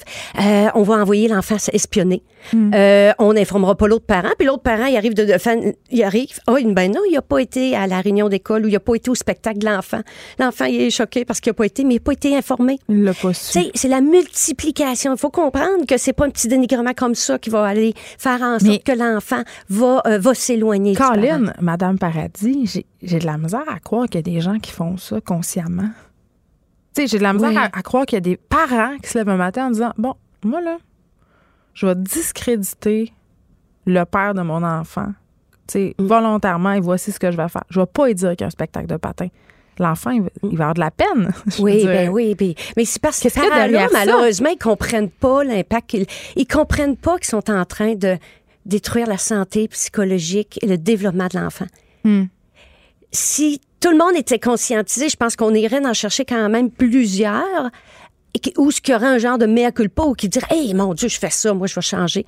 Mais il y a un certain pourcentage pareil. Il y a des parents qui se font se dire, moi, là, euh, qui se font dire par le parent favorisé, là, euh, j'ai entendu ça l'autre fois, là, on a réussi à prendre la première, les trois autres s'en viennent. On va te les enlever les quatre. Ou ils vont dire, moi, là, je vais m'arrêter quand tu vas être dans la rue. Quand Puis il y a des parents qui se font dire ça. Il y a, il y a quoi de gros qui s'en vient, ça va faire mal. Comment on Deux fait pour arrêter après, ben- ça? Comment on fait pour arrêter ça? Ben- si, on est de l'autre- si on est le parent qui est victime d'aliénation, puis que l'autre côté, visiblement, euh, justement, là, on, on- on te dit ça se passera pas de même, il s'en vient quelque chose de gros. Euh, J'ai l'impression qu'on peut rien faire. C'est parce que sur le coup, tu sais pas ce qui se passe. Mais Tu quand tu pas- le sais que c'est ça, à partir du moment où tu le sais, là, là, il y a toute une façon de travailler avec son enfant. Parce que si tu encore une, une relation, si ton enfant, il a coupé les liens du jour au lendemain à l'image d'un kidnapping, là, tu rentres dans un système finalement euh, juridique et Ouais. psychojuridique euh, que tu dépends de tous les acteurs qui vont être là. Si tu peux le voir le plus tôt possible, moi, j'ai envie de dire, c'est d'aider ton enfant à élever son esprit critique face à ça. C'est pas tout noir et blanc. Ah oui, mais C'est quand ils ont que tout ce qui- 4-5 ans, madame. Oui, je le sais. C'est, Je reviens toujours à ça, mais quand même. Le petit gars qui se fait dire, de toute façon, là, ta mère, elle t'aime même pas, t'avais même pas voulu. Ah, l'autre parent, regarde ça. Et l'autre petit enfant qui arrive chez l'autre parent, il dit, tu m'aimes même pas, je le sais que tu m'aimes pas, tu m'as jamais voulu. Alors, qu'est-ce que le parent fait pour répondre à ça? C'est, là qu'à un moment donné, il faut des outils ou dire que ces parents-là s'outillent pour dire comment moi je peux dire à l'enfant, c'est quoi? De Euh, réassurer le lien tout le temps. de toujours assurer le lien, de toujours créer un lien d'attachement, de toujours stimuler ce lien-là d'attachement avec l'enfant, Hmm. de jamais regarder l'enfant comme s'il était méchant puis il vous attaquait directement, de regarder l'enfant qui est pris dans quelque chose de bien plus gros. Comme bien un lavage de cerveau, un peu, Ben, c'est, un petit peu, oui, c'est, un petit peu euh, jouer dans la tête comme certains disent. Monsieur Lapierre, dans sa lettre, dénonçait euh, l'instrumentalisation, en quelque sorte, de l'aliénation parentale. Et là, je m'explique. Euh, ce qu'il disait, euh, c'est que souvent, dans les cas de violence conjugale, les violents, les, les, cas aussi de violence post-conjugale, on se sert de ce prétexte-là. Euh, comme si l'aliénation parentale, finalement, n'existait pas. Donc, lui, ce qu'il demandait, c'est que ça soit carrément... exclu des textes de loi, qu'on puisse pas se servir de l'aliénation parentale comme un- d'un motif pour enlever des droits à un parent. Qu'est-ce que vous en pensez de Ben, ça? c'est ça qui est, qui est fort inquiétant de voir une Ouais. telle position qui est à, qui est à et- euh, les figures de cas sont tellement nombreuses Hmm. et euh, bon il met ça genré aussi. Hein, ce n'est que à propos des femmes et on est euh, Ben, on est quand même dans cette impression souvent que c'est les, ce sont les, les ouais, mères mais qui ça font c'est des statistiques de 1985. Je pense que c'est Ah. le temps d'évoluer là. C'est le Qu'est-ce temps qu'elles nous montrent maintenant, les statistiques? Les statistiques, c'est, c'est, euh, c'est pratiquement euh, kiff-kiff, c'est pratiquement 50-50. OK. Moi, je regarde, euh, on est en train, on, on, on accumule un petit peu les statistiques des Mm. gens qui nous appellent et tout. Euh, Il y a peut-être encore, euh, peut-être 60 des femmes, 40 des hommes. Mais il y a des études qui ont démontré, puis j'en montrais cette semaine dans, dans une formation, c'est que ce n'est pas une question de genre. Mais chaque genre, par exemple, n'utilise pas les mêmes stratégies d'aliénation. Ah, par un petit exemple? peu différent. Ben, euh, la, euh, comment dire, si la, si la mère va plus bloquer l'information, va plus appeler souvent au téléphone, les enfants et tout, tandis que euh, on voyait chez le père, dans cette étude-là, en tout cas, il allait plus disqualifier le rôle de la mère. Euh, Alors, c'est des stratégies, le type semblait différent, mais encore là, tu sais, c'est une étude qui était sur 72 familles. Euh, c'est quand même un bon point de départ, mais c'était ni, ni, ni une question d'homme, ni une question de femme euh, à ce niveau-là. Amy, tu nous écoutes depuis tantôt. Toi, t'as quel âge? Euh, je viens d'avoir 18 ans. Euh, toi, tu l'as vécu, l'aliénation parentale. Qu'est-ce qui se passait dans ta famille? Euh, ben, mes parents se sont séparés quand j'avais un an et demi. Depuis que j'étais jeune, mon père, il dénigrait ma mère. Donc, euh, Par exemple? euh, mon Dieu, il prenait des petits faits qui pouvaient être réels. Admettons, j'arrivais chez lui puis je disais, il n'y a rien à manger chez maman. Mais quand, que je, quand je, que je disais ça, ce que je voulais dire, c'est, il n'y a rien que j'aime manger chez maman parce que j'étais très difficile. Lui, a compris ça comme « elle meurt de faim, il faut que je la sorte de là ». Donc, il a commencé à amplifier tous les faits. Il m'a monté contre ma mère pour me sortir d'une situation qu'il pensait dangereuse dans sa tête. Il s'est fait une histoire, puis il a cru. Fait que lui, voulait me séparer de ma mère. Puis euh, c'est ça, il a, dé- il a dénigré toute mon enfance. Puis un jour, euh, entre la sixième année puis secondaire 1, il y a un élément déclencheur. Puis c'est là qu'il a vraiment voulu m'isoler de ma mère. Puis c'était quoi cet élément-là? Euh, ça, par contre, je vais pas rentrer là-dedans parce que c'est quelque chose euh, qui n'a pas vraiment rapport. euh, c'est ouais, correct. c'est ça. Et puis là, après ça, pendant toute l'année de secondaire 1, c'est là que, tu il a commencé à avoir euh, des, des, des tactiques différentes, plus nombreuses. Il y en avait tellement beaucoup. Puis à la fin de secondaire 1, j'ai été chez mon père.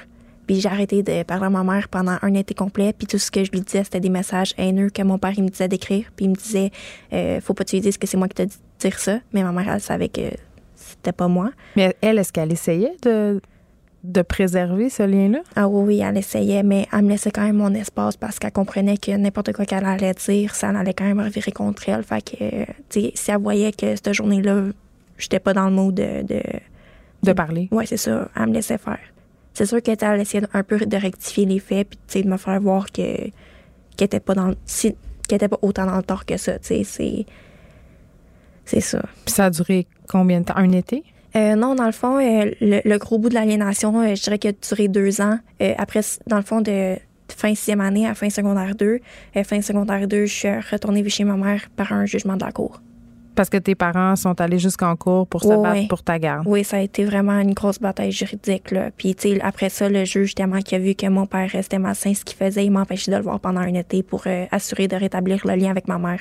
Mais comment tu te sentais? Tu devais te sentir Ah mon. Dieu. Ah, ben, je savais que ce que mon père euh, faisait était, était mal. Moi, je me sentais mal envers ma mère. Puis ça, ça, ça me fâchait quand que, elle m'en parlait parce que je faisais juste me sentir encore plus mal.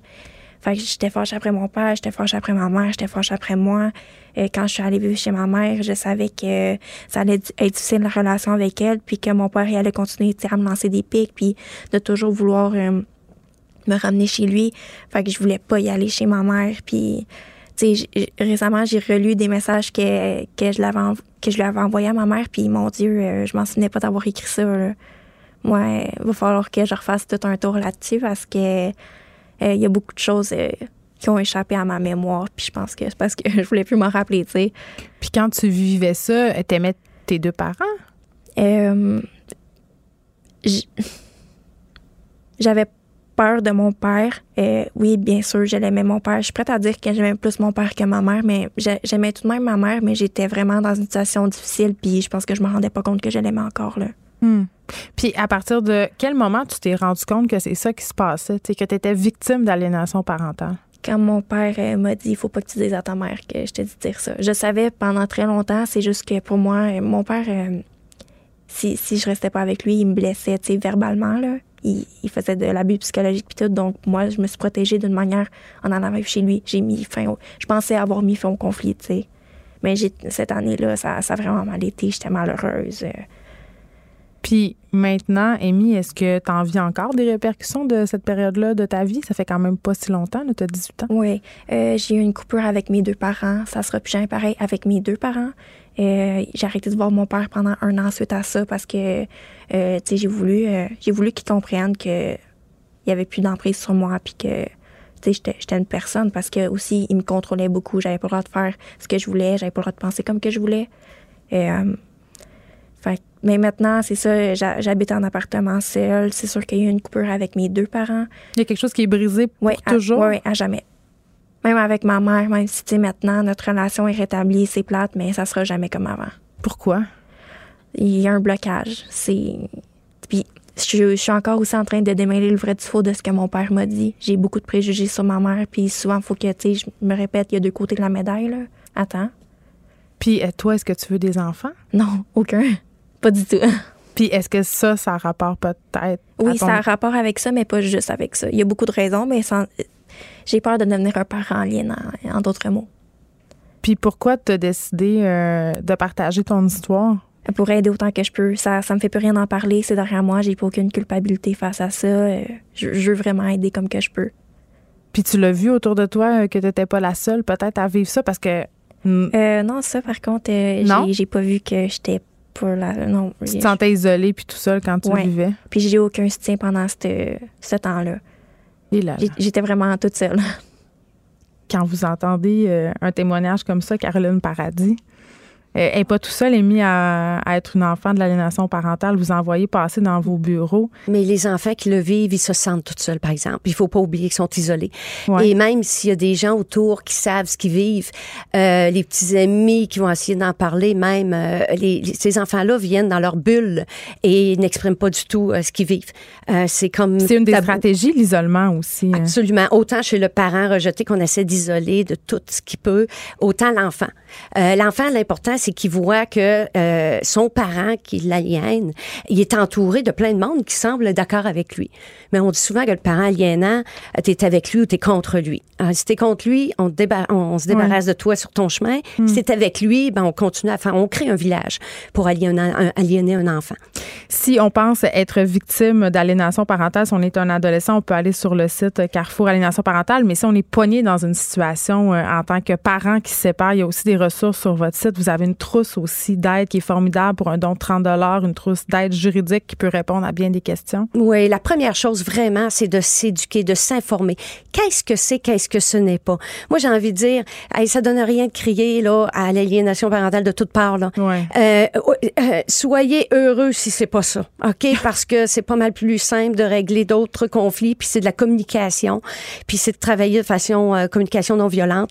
Mais quand on tombe dans l'aliénation parentale, c'est une autre dynamique, c'est contre-intuitif. Tout ce qu'on voit, ce n'est pas toujours ce qu'il est. Puis les gens Oui, qui doivent le jeu des miroirs déformants, Euh, Le jeu là. des miroirs, c'est ça. Puis on l'a vu, Mm. Émile l'expliquer, ça a des répercussions pour toujours. Euh, exactement. Alors, euh, ben- ben, une bonne source pour aller voir là, tout de suite euh, qu'est-ce que vous vivez. Allez-y. Amy, merci. Merci beaucoup d'avoir eu euh, cette générosité. Caroline Paradis, présidente et fondatrice du Carrefour Aliénation Parentale. J'ai envie de vous dire aussi merci pour ce que vous faites. Merci. Merci beaucoup. Geneviève Peterson, la seule effrontée qui sait se faire aimer. Jusqu'à 15, vous écoutez Les effrontés. Avec euh, le dépôt du projet de loi 51 par la CAC, les familles dont les pères s'impliquent beaucoup auprès de leur nouveau-né bénéficieront de quatre semaines de congés parentaux de plus. Le député solidaire Alexandre Leduc avait demandé au gouvernement le goût de bonifier le régime en y ajoutant trois semaines de congés supplémentaires réservés exclusivement au papa. Donc, j'ai eu envie euh, de lui demander hein, comment il prenait ça, cette nouvelle, ce nouveau dépôt de projet de loi. Bonjour, Monsieur Leduc. Bonjour, vous allez bien? Oui, je vais très bien. On s'était parlé plus tôt euh, cette année justement par rapport à cette exigence, euh, plus de semaines de congé parental pour les pères. Mais là, avec ce dépôt euh, du projet de loi 51, euh, est-ce que c'est de la poudre aux yeux? Est-ce que vous voyez cette annonce d'un bon oeil? Parce que quand même, c'est un gain. Ben oui, somme toute, il y a des bonnes nouvelles dans le projet de loi. Il y Ben a quand oui. même deux grosses déceptions. Là. D'abord, sur la question des, des parents adoptifs, là, on- la, la CAQ rompt sa promesse d'aller jusqu'au bout et d'offrir la parité, mais bon, ça, c'est un, un autre débat. Et sur la question des, euh, de la présence des pères, je pense qu'on a le même objectif, moi puis M. Boulay, Hmm. mais on n'a visiblement pas les mêmes moyens. C'est-à-dire, on veut avoir une plus, plus grande présence, favoriser une plus grande présence du père en jeune âge, ça c'est bien. Moi, je proposais d'avoir des semaines réservées. Lui propose une espèce de formule aussi. Les deux parents utilisent au moins 10 semaines du bloc conjoint, là, le, le congé parental de 32 semaines. Là seulement, quatre semaines se rajoutent pour les deux, hein, c'est-à-dire prenables par l'un ou l'autre. Donc, c'est encore un peu la même affaire. euh, il faut déshabiller Paul pour habiller Jacques. C'est-à-dire c'est la mère, en quelque sorte, qui paye des semaines au père.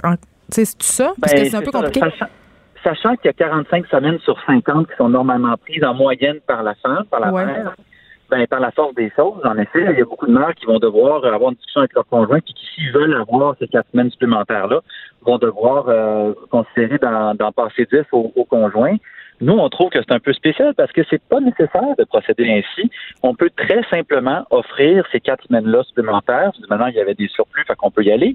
On peut les offrir directement au père, puis avoir le bénéfice direct d'une plus grande présence du père auprès de l'enfant. On n'a pas besoin de passer par ce chemin-là, qui est compliqué, euh, puis qui donne des drôles de situations où est-ce qu'il va y avoir des négociations dans les couples. C'est quand même un programme qui est pas simple à comprendre là, pour tout le monde.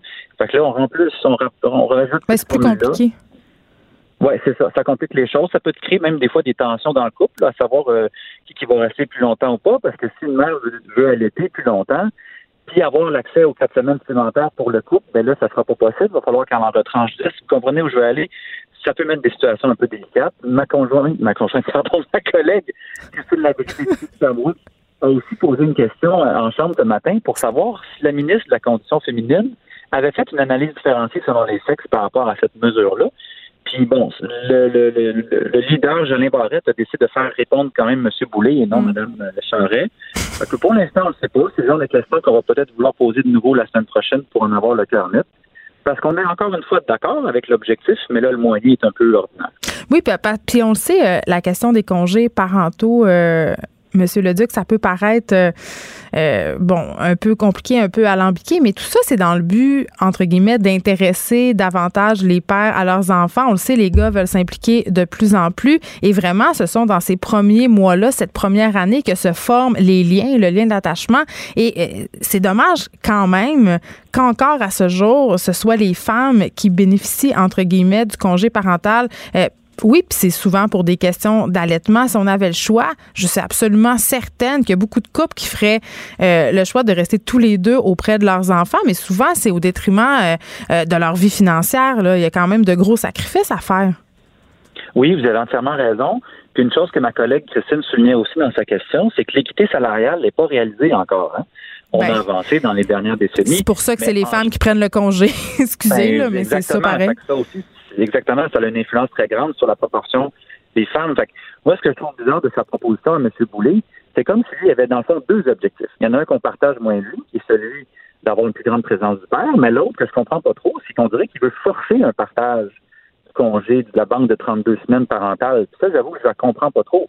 Euh, le congé parental, il y, a des milliers des milliers de situations différentes euh, où les couples peuvent décider de se partager une, deux, dix, cinquante. Les semaines, là, les scénarios sont infinis. Mm. pourquoi commencer à les jouer avec dix semaines qui te permet de là avoir accès à quatre semaines supplémentaires qui ne seront même pas nécessairement prises par le père? C'est un peu complexe. Pourquoi tu n'aurais pas proposé tout simplement quatre semaines supplémentaires exclusives au père, si c'est ça l'objectif de base, d'avoir une plus grande présence? Ça aurait été beaucoup plus, efficace que, la formule qui nous est proposée. En effet, puis il y a toute cette question justement de la disparité entre les parents adoptants et les parents euh, biologiques. Si on se pose aussi des questions, pourquoi privilégier plus l'un que l'autre alors que les deux types de parentalité ont les mêmes besoins? Tu sais, tu te ramasses chez vous avec un enfant. c'est ça le résultat. Vous avez entièrement raison. Puis ma collègue euh, Véronique Yvon de, de Joliette, euh, qui, a vécu cette situation-là, hein, c'est une, une, mère qui a adopté. Elle, était, elle avait raison d'être fâchée. J'étais fâché aussi euh, de manière conjointe avec elle. Mais la réalité, c'est que le, choix qu'il a fait, M. ministre, de ne pas aller au, bout de sa promesse, il s'est un peu tiré dans le pied lui-même parce qu'il avait d'énormes surplus de la hauteur de 190 millions projetés pour les prochaines années. Et plutôt que d'aller jouer dans ces surplus-là pour investir et améliorer le régime, il a fait une baisse de que j'appelle idéologique de cotisation de 6% Il s'est lié les mains euh, financièrement. Alors, il lui restait beaucoup moins de marge disponible pour aller faire des améliorations. Nécessairement, il ne va pas lui de sa promesse. Il ne peut pas être aussi généreux qu'il aurait pu le faire pour les, les prestations de père, puis pour toutes sortes d'autres aspects du régime. Moi, je trouve que c'est quelque chose qu'on n'a pas assez questionné de ce postulat de base qu'il fallait absolument baisser les cotisations de 6% alors qu'il y avait déjà eu des baisses de cotisations dans les dernières années. Euh, c'est quelque chose qui est questionnable. Il fait lier les mains. dans la science politique, on appelle ça un défaut volontaire de ressources. Ben, en même temps, il faut bien, faut bien que les surplus, euh, les surplus qui nous flashent depuis le début euh, viennent de quelque part. Peut-être qu'il a fait un don au ministre Roberge pour le Lab École. On ne sait pas. Ah. Alexandre Leduc, député de Maisonneuve pour Québec, solidaire, porte-parole du deuxième groupe d'opposition en matière de solidarité sociale et en matière de travail. On se parlait euh, dans le cadre du dépôt de projet de la loi 51 par la CAC où on, les pères auront le droit à des nouvelles semaines de congés parentaux, quatre semaines pour être plus précise, mais ça sera au détriment de la mère, comme souvent. Les effrontés. Deux heures où on relâche nos bonnes manières.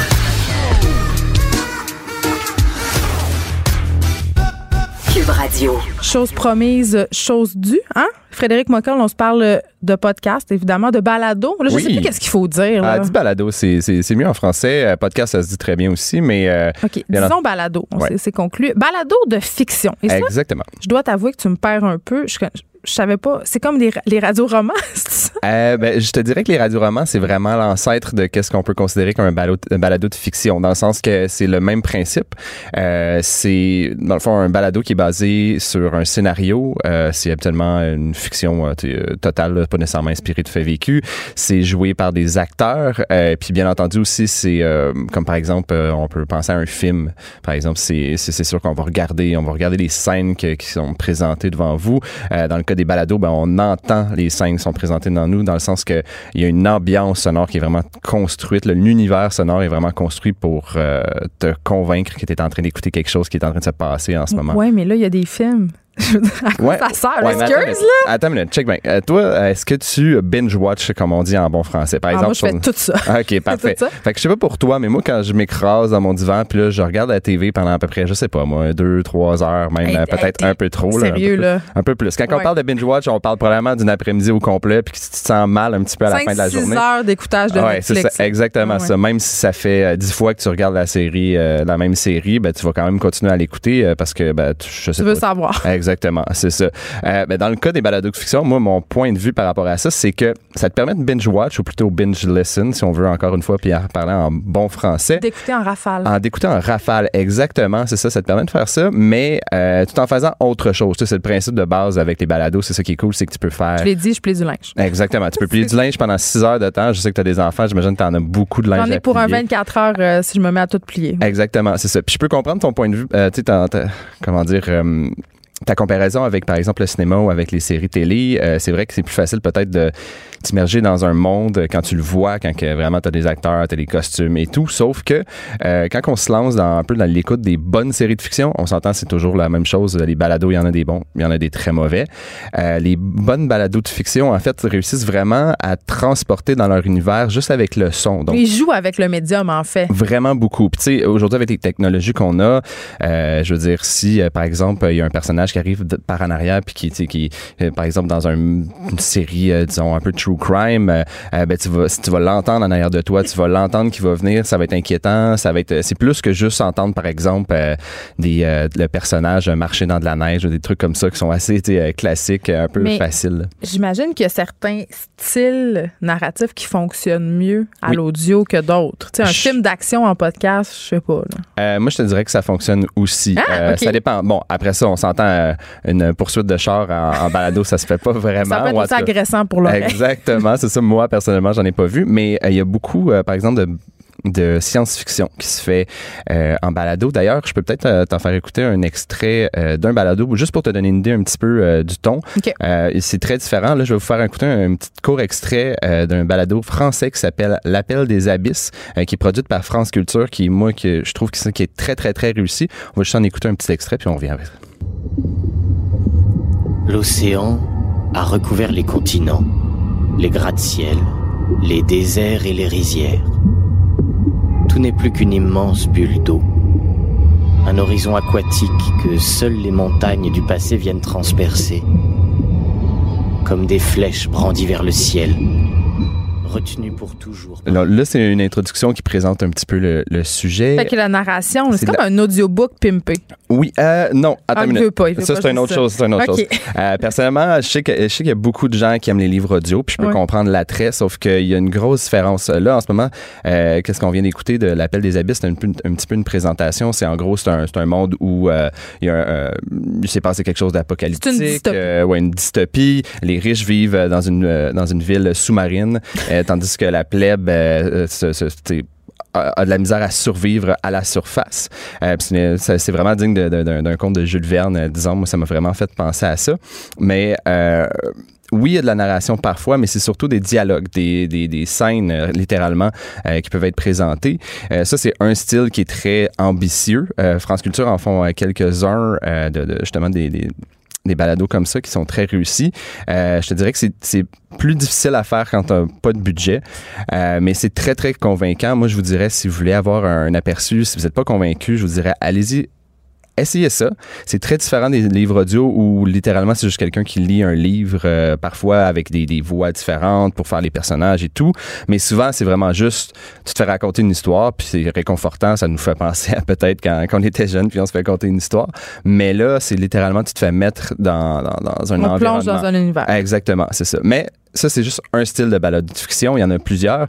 Euh, je voulais euh, vous faire écouter un autre euh, petit extrait, en fait, euh, d'un balado qui s'appelle, euh, c'est un balado américain qui s'appelle Welcome to Night Vale. Ça, je t'explique rapidement, là, le principe de base, c'est simplement, c'est un monsieur avec une grosse voix qui, euh, te présente. J'aime déjà ça. c'est, ça te présente, en fait, une émission de radio qui se déroulerait dans une espèce de, de village fictif. c'est très surnaturel. Moi, j'ai l'impression que c'est comme si j'écoutais la radio d'une ville dans Chair de poule ou quelque chose comme ça. C'est vraiment une, c'est une thématique un peu étrange. Là, je vais te donner un exemple. C'est un épisode qui parle, par exemple, d'un, truc météorologique qui se passe dans le village, puis le, que le monsieur euh, décrit euh, comme tout bonnement à- aux citoyens de justement de la ville en question. The sheriff's secret police have apparently taken to shouting questions at the glow cloud, trying to ascertain what exactly it wants. So far, the glow cloud has not answered. The glow cloud does not need to converse with us. It does not feel as we tiny humans feel. It has no need for thoughts or feelings of love. The glow cloud. Comme tu peux voir. C'est mystérieux, C'est très mystérieux. C'est un peu. euh, Il y a des, dans celui-là, moi, c'est un de mes préférés.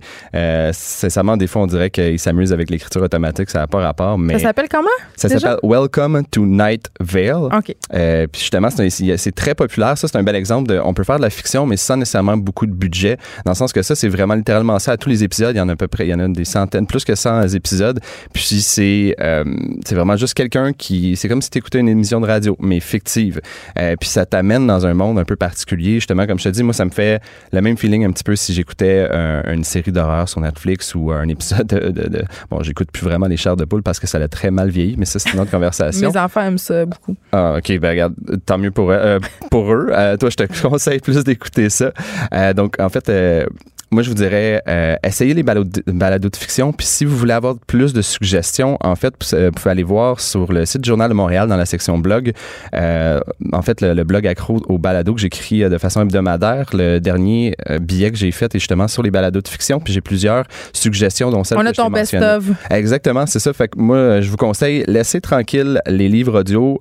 Levez-vous de votre divan, puis pliez du linge, puis écoutez des balades de fiction. La- Laissez tranquille les livres audio, mais pas celui de la déesse des mouches. Ah, OK, OK. Non, excuse-moi. Ouais, excuse-moi. Frédéric Mockel, merci beaucoup. Merci à toi.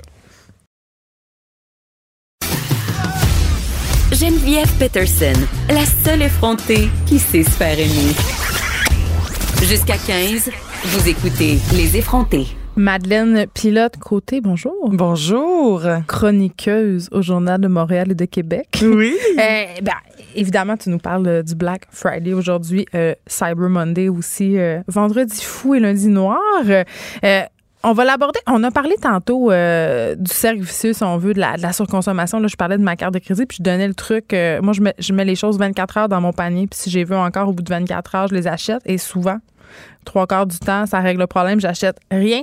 Mais euh, quand même, il y a un côté, euh, il y a des conséquences écologiques euh, à notre fièvre folle du vendredi. Oui, euh, certainement, et beaucoup de, de conséquences, surtout euh, qui s'inscrivent dans un contexte environnemental euh, qui fait peur. Il faut, faut, faut, faut le nommer. Euh, cette semaine, il y avait, euh, on a déclaré l'urgence climatique euh, déclarée par le Parlement européen. Il semble qu'on la déclare chaque semaine. Chaque semaine, l'ONU l'a déclaré aussi euh, trois, quatre fois cette année. Donc, euh, c'est sûr que, que ça fait beaucoup de poids et là, ça, ça va vraiment pas bien avec la planète et la surconsommation. C'est sûr que ça va venir jouer un rôle déterminant là, dans le déclin euh, de l'environnement euh, de notre euh, belle planète. Donc, juste pour une petite mise en contexte, qu'est-ce qui se passe sur, sur la Terre? C'est que depuis les quatre dernières années, là, c'est les années les plus chaudes enregistrées. Et le mois de juillet 2019, on se rappelle qu'un peu partout sur la planète, il y avait eu des, des canicules et euh, il y avait eu beaucoup de reportages là-dessus. On voyait les gens suer, déshydratés, Ben, essayer il y a de des morts, là. Ouais, des morts aussi, essayer de déambuler dans les rues, c'était très difficile pour ceux qui n'avaient pas d'air climatisé. Et donc, le mois de juillet 2019 a été le mois le plus chaud jamais enregistré et on peut s'attendre euh, à ce que dans les années à venir, dans les mois à venir, ben ça ne fasse que qu'empirer. Et toutes les prévisions qu'il y avait eu, euh, eh bien, c'est des prévisions euh, qui sont qui sont plus basses que ce qui va se passer réellement. Donc, il faut faut s'alarmer. L'urgence climatique Arrête, est là. là, c'est, c'est- est-ce que c'est encore la morale de l'histoire? On va tous mourir, Madeleine. C'est tout le temps ça. Je le sais, on- je Là- sais qu'on va tous mourir, mais on peut- si on pouvait pas mourir en 2030, ce serait vraiment l'idéal. C'est tellement drôle. Il y a une auditrice qui nous écoute des États-Unis en ce moment, Oui. la Floride, et elle m'a envoyé dans un resort un- une photo de- du truck Amazon Prime. Oh! Parce que les gens se commandent du stock même dans les resorts. Ben oui, c'est sûr. Amazon, ça n'a pas de bon sens. C'est 150 colis à la seconde qui sont envoyés par Amazon. Donc, Amazon. À la seconde? Oui, à la seconde. Ça m'angoisse. c'est c'est angoissant. Donc, c'est des milliards de colis euh, par année. Et Mais le Black Friday, c'est gros, là. Ça vient d'où, cette affaire-là? euh, en fait, le Black Friday, euh, c'est on a vu l'appellation pour la première fois en 1961 euh, Mm. dans une revue américaine et ça s'est vraiment popularisé là avec euh, les années 80 où les commerces ont et les compagnies ont décidé de réutiliser là, cette appellation là pour faire euh, du marketing et donc pour faire des Avant ventes. Noël. Avant Noël, hasard, oui. Et euh, on pourrait dire, on, on pourrait associer Vendredi Noir à la marée noire de, de gens qui se dirigent dans les magasins. Il y avait des batailles avant. Oui, il y avait des, des batailles comme on pouvait voir aussi le, Sur- 20 Hey. le 26 décembre. là. Sur YouTube, Black Friday Battles. Il y a des montages. Ça se bat pour des Non, télés. non, mais j'ai plus foi. Quand je regarde ça, je fais, ça y est, c'est la fin. de- Malaise dans la civilisation, tout est fini. Ben gros malaise, mais là au moins on a le commerce en ligne qui peut nous éviter de se battre dans les dans les commerces, mais même là il faut faire attention, il faut se conscientiser sur les impacts qu'on Mais- a euh, environnementaux. Je comprends, mais j'ai l'impression, Madeleine, que c'est un. Là, on parle du, euh, du Black Friday depuis tantôt. J'ai l'impression que c'est un phénomène, oui, qui est très gros aux États-Unis, mais au Canada, on consomme tout tant que ça. Ben, au Canada, oui, on consomme beaucoup. Les Aujourd'hui. Canadiens, oui, euh, aujourd'hui, les Canadiens sont des gros euh, consommateurs. Il faut pas se le cacher. Euh, les familles vont être endettées, là, comme vous en parliez tantôt euh, dans l'émission. Les, les familles sont endettées On aussi parce qu'ils, ouais, c'est ça, vont mettre ça sur le crédit. Mais par exemple, une famille québécoise là va dépenser 2800 dollars de vêtements par année, ce qui est quand même Une famille? oui, une pas famille. énorme. C'est pas énorme, mais si on considère que le que l'industrie des vêtements est la plus polluante, une des plus polluantes au monde, ben c'est sûr que, que ça a un impact. Et chaque année au Québec, on jette près de 200 000 tonnes de tissus. On jette, on réutilise pas. Mais tu sais qu'on a même plus de place pour les récupérer hein, dans le documentaire euh, de True Cost. Puis là, les gens me trouvent fatigante avec ce documentaire-là, mais c'est vraiment euh, une excellente pièce pour se conscientiser. Mm. Euh, quand on donne au magasin euh, pour récupérer, euh, la plupart de ces vêtements-là, ils se, se rendront jamais sur les tablettes parce que, un, on n'a plus de place ou deux, ils sont pas intéressants. Donc, qu'est-ce qui se passe? Ils sont enfouis Mhm. dans d'autres pays. Ben, c'est ça, sont enfouis dans On d'autres se pays. débarrasse de nos vidanges ailleurs. C'est, très dommage et euh, j'ai, lu quelque chose d'intéressant. On, on dit qu'au Québec, il y a plus de centres d'achat que d'écoles secondaires. Et Ben, écoute, donc, ceci explique peut-être cela. ouais, peut-être, mais c'est, c'est, c'est drôle à regarder sous cet euh, angle-là. Donc, c'est sûr qu'il y a beaucoup de dommages euh, sur l'environnement Ben oui. que, c'est, que, que, que tout ça, que la surconsommation va faire, puis surtout à cause du Black Friday, là, aujourd'hui, ça, ça va être décuplé. Toutes les étapes de confection d'un produit ont un impact sur l'environnement. C'est le site du euh, gouvernement du Québec qui nous, qui, nous, qui nous parle de ça et incite les gens à la simplicité volontaire. Juste la première étape qui est de prélever des ressources, euh, que ce soit le bois, que ce soit des, des, des fibres pour faire fabriquer. du tissu, pour, fa- pour fabriquer. Donc, on prélève des ressources naturelles et ça, c'est euh, dommageable pour l'environnement. La transformation, tout ce qu'on fait en usine, encore une fois dommageable pour l'environnement. Le transport, avion, bateau, euh, camion, aussi dommageable. L'emballage. Et l'emballage. Donc, lors de la, lorsqu'on consomme le produit, l'emballage, aussi le fait qu'on va jeter le produit pour s'en racheter un autre, il faut faire, euh, faut faire attention à ça. Il y a des coûts humains aussi, j'imagine. Oui, il y a des coûts humains, ça c'est certain. Là, ça commence à sortir euh, depuis quelques années. C'est un peu dans les médias, mais c'est beaucoup par oui dire parce qu'on peut pas euh, en tant que média aller directement dans ces camps-là. Vous euh, Attends, attends, attends. Il y avait un truc euh, cette semaine qui est sorti. euh, Amazon qui cherche sur Kijiji des livreurs. Euh, puis on, le journal a fait le calcul, puis c'était genre 1,50 par colis qui était payé ces gens-là. là. Donc, tu sais, ton colis à rabais là, qui arrive chez vous en trois secondes, là, ben, Amazon, pour faire ça, il faut qu'il sous-traite sais, il faut qu'ils engagent des firmes euh, du cheap labor. Puis Ben ces oui. gens-là, ils- vos rabais là, sont aussi sur le dos de, de ces personnes-là. Je dis vos comme si je m'incluais pas là-dedans. Je suis membre Prime. Mais Honte à moi. Donc oui, il y a des impacts environnementaux, mais il y a des impacts aussi sur les vies humaines. Donc euh, en Chine, il y a des camps de travail que, que l'on appelle. Oui, ça, on est Chine, il y a des camps de travail. Oui, il y a des camps de travail qui ressemblent quasiment à des camps euh, d'extermination. C'est ça que je, que je lisais. Sauf qu'on va pas exterminer les gens parce qu'on a besoin d'eux pour, euh, pour Fabriquer nos gogos. fabriquer nos gogos. Donc, c'est pour ça que les produits de Chine, qui, qui représentent quasiment tous les produits qu'on consomme, qu'on achète, eh bien, c'est pour ça qu'ils sont pas chers parce que euh, c'est au détriment de, de, de vie humaine, hein, de gens. euh, c'est souvent des, des musulmans qui vont être pris pour euh, aller dans ces camps-là. On va prendre des minorités euh, de, Ben du, voyons du donc. pays de la Chine pour euh, les, les, les, les envoyer dans ces camps-là et les, les conditions sont, sont, sont déplorables. Et les gens euh, couchent là, des fois, sont même pas payés. Et pour que le gouvernement accepte ça, on va dire qu'ils sont en stage. Ah, OK, OK, ouais. Donc, euh, c'est ça. Donc, il y y a plein de, de, de petites... euh, de petits passe-droits là, qui sont faits euh, à ce niveau-là et qu'il faut regarder en face parce que c'est pour ça qu'on a des produits pas chers qui arrivent ici Et- en Amérique. Et là, évidemment, il y a des initiatives pour, si on veut, contrer ou des alternatives aussi, à cette journée euh, Oui. qui est le Black Friday. Oui, effectivement. Donc, euh, je me posais la question, on pourrait remplacer le Black Friday par une journée verte. Et Mais il y a plusieurs initiatives en ce sens. On pourrait s'habiller en vert. C'est qu'est-ce qu'on pourrait faire? Il y a le Green Friday à Paris, donc euh, le, le vendredi vert. Et c'est euh, l'année passée, ils ont eu une centaine de membres dans l'organisation. Ils ont même eu des euh, subventions euh, de Paris, donc euh, 40 000 euros. Et c'est des initiatives pour contrer la vague de surconsommation qui a frappé l'Europe là, vers les années 2000 et qui provenait des États-Unis. Il y a aussi la campagne Faites quelque chose de Greenpeace. Donc ça, ils organisent des centaines d'événements dans 38 pays euh, lors du Black Friday de cette fin de semaine-là. Et les, cette ONG-là, euh, organisme à but non lucratif, euh, invite euh, les gens à ne rien acheter au Black Friday et de privilégier des conférences pour apprendre à recycler, pour apprendre à réparer, puis à faire ses propres produits ménagers, par exemple. Il y a, il y a plein d'alternatives. Donc, réutiliser ce temps-là qu'on magasinerait en ligne ou qu'on magasinerait dans les magasins à faire la file pour avoir des rabais et de les réinvestir dans une nouvelle manière de, de voir la vie et une nouvelle manière de consommer aussi. Ou euh, acheter des choses dont on a besoin, pas se laisser séduire par les rabais, parce que c'est beaucoup ça, le vendredi fou. Tu te dis, ah mon Dieu, c'est tellement pas cher. Tu sais, fait que là, tu vas l'acheter, tu te crées un besoin.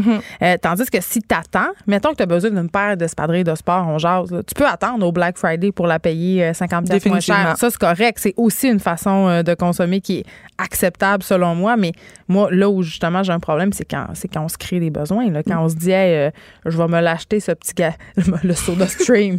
C'est ça, puis Là, ça, c'est l'affaire qui fait de l'eau gazeuse. Oui. J'ai succombé, succombé. Mais ça, ça, ça change des vies à la maison, Soda Je Stream. sais-!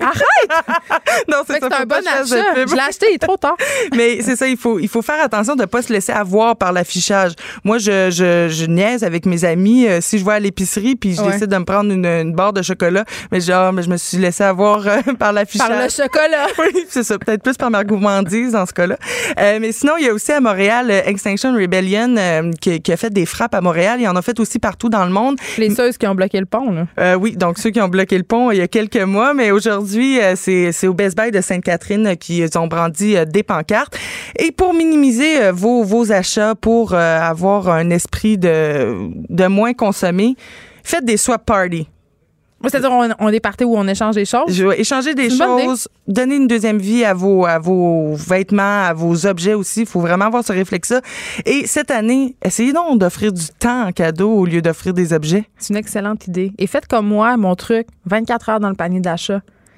Pour vrai, ça calme. Merci beaucoup, Madeleine. Puis de l'autre côté, on peut te lire dans le Journal de Montréal, Journal de Québec. Bon week-end. C'est la fin de la semaine. Moi, je vous annonce tout de suite que je vais écouter des balados de fiction, mais je vais surtout écouter The Irishman, qui est le nouveau film de Martin Scorsese qui est disponible sur Netflix. Mais bon, paraît qu'écouter la télé en streaming, ça pollue aussi. On s'en sort pas. Bon week-end, tout le monde. Cette émission est maintenant disponible en podcast. Rendez-vous dans la section balado de l'application ou du site cube.radio pour une écoute sur mesure en tout temps. Cube Radio, autrement dit. Et maintenant, autrement écouté.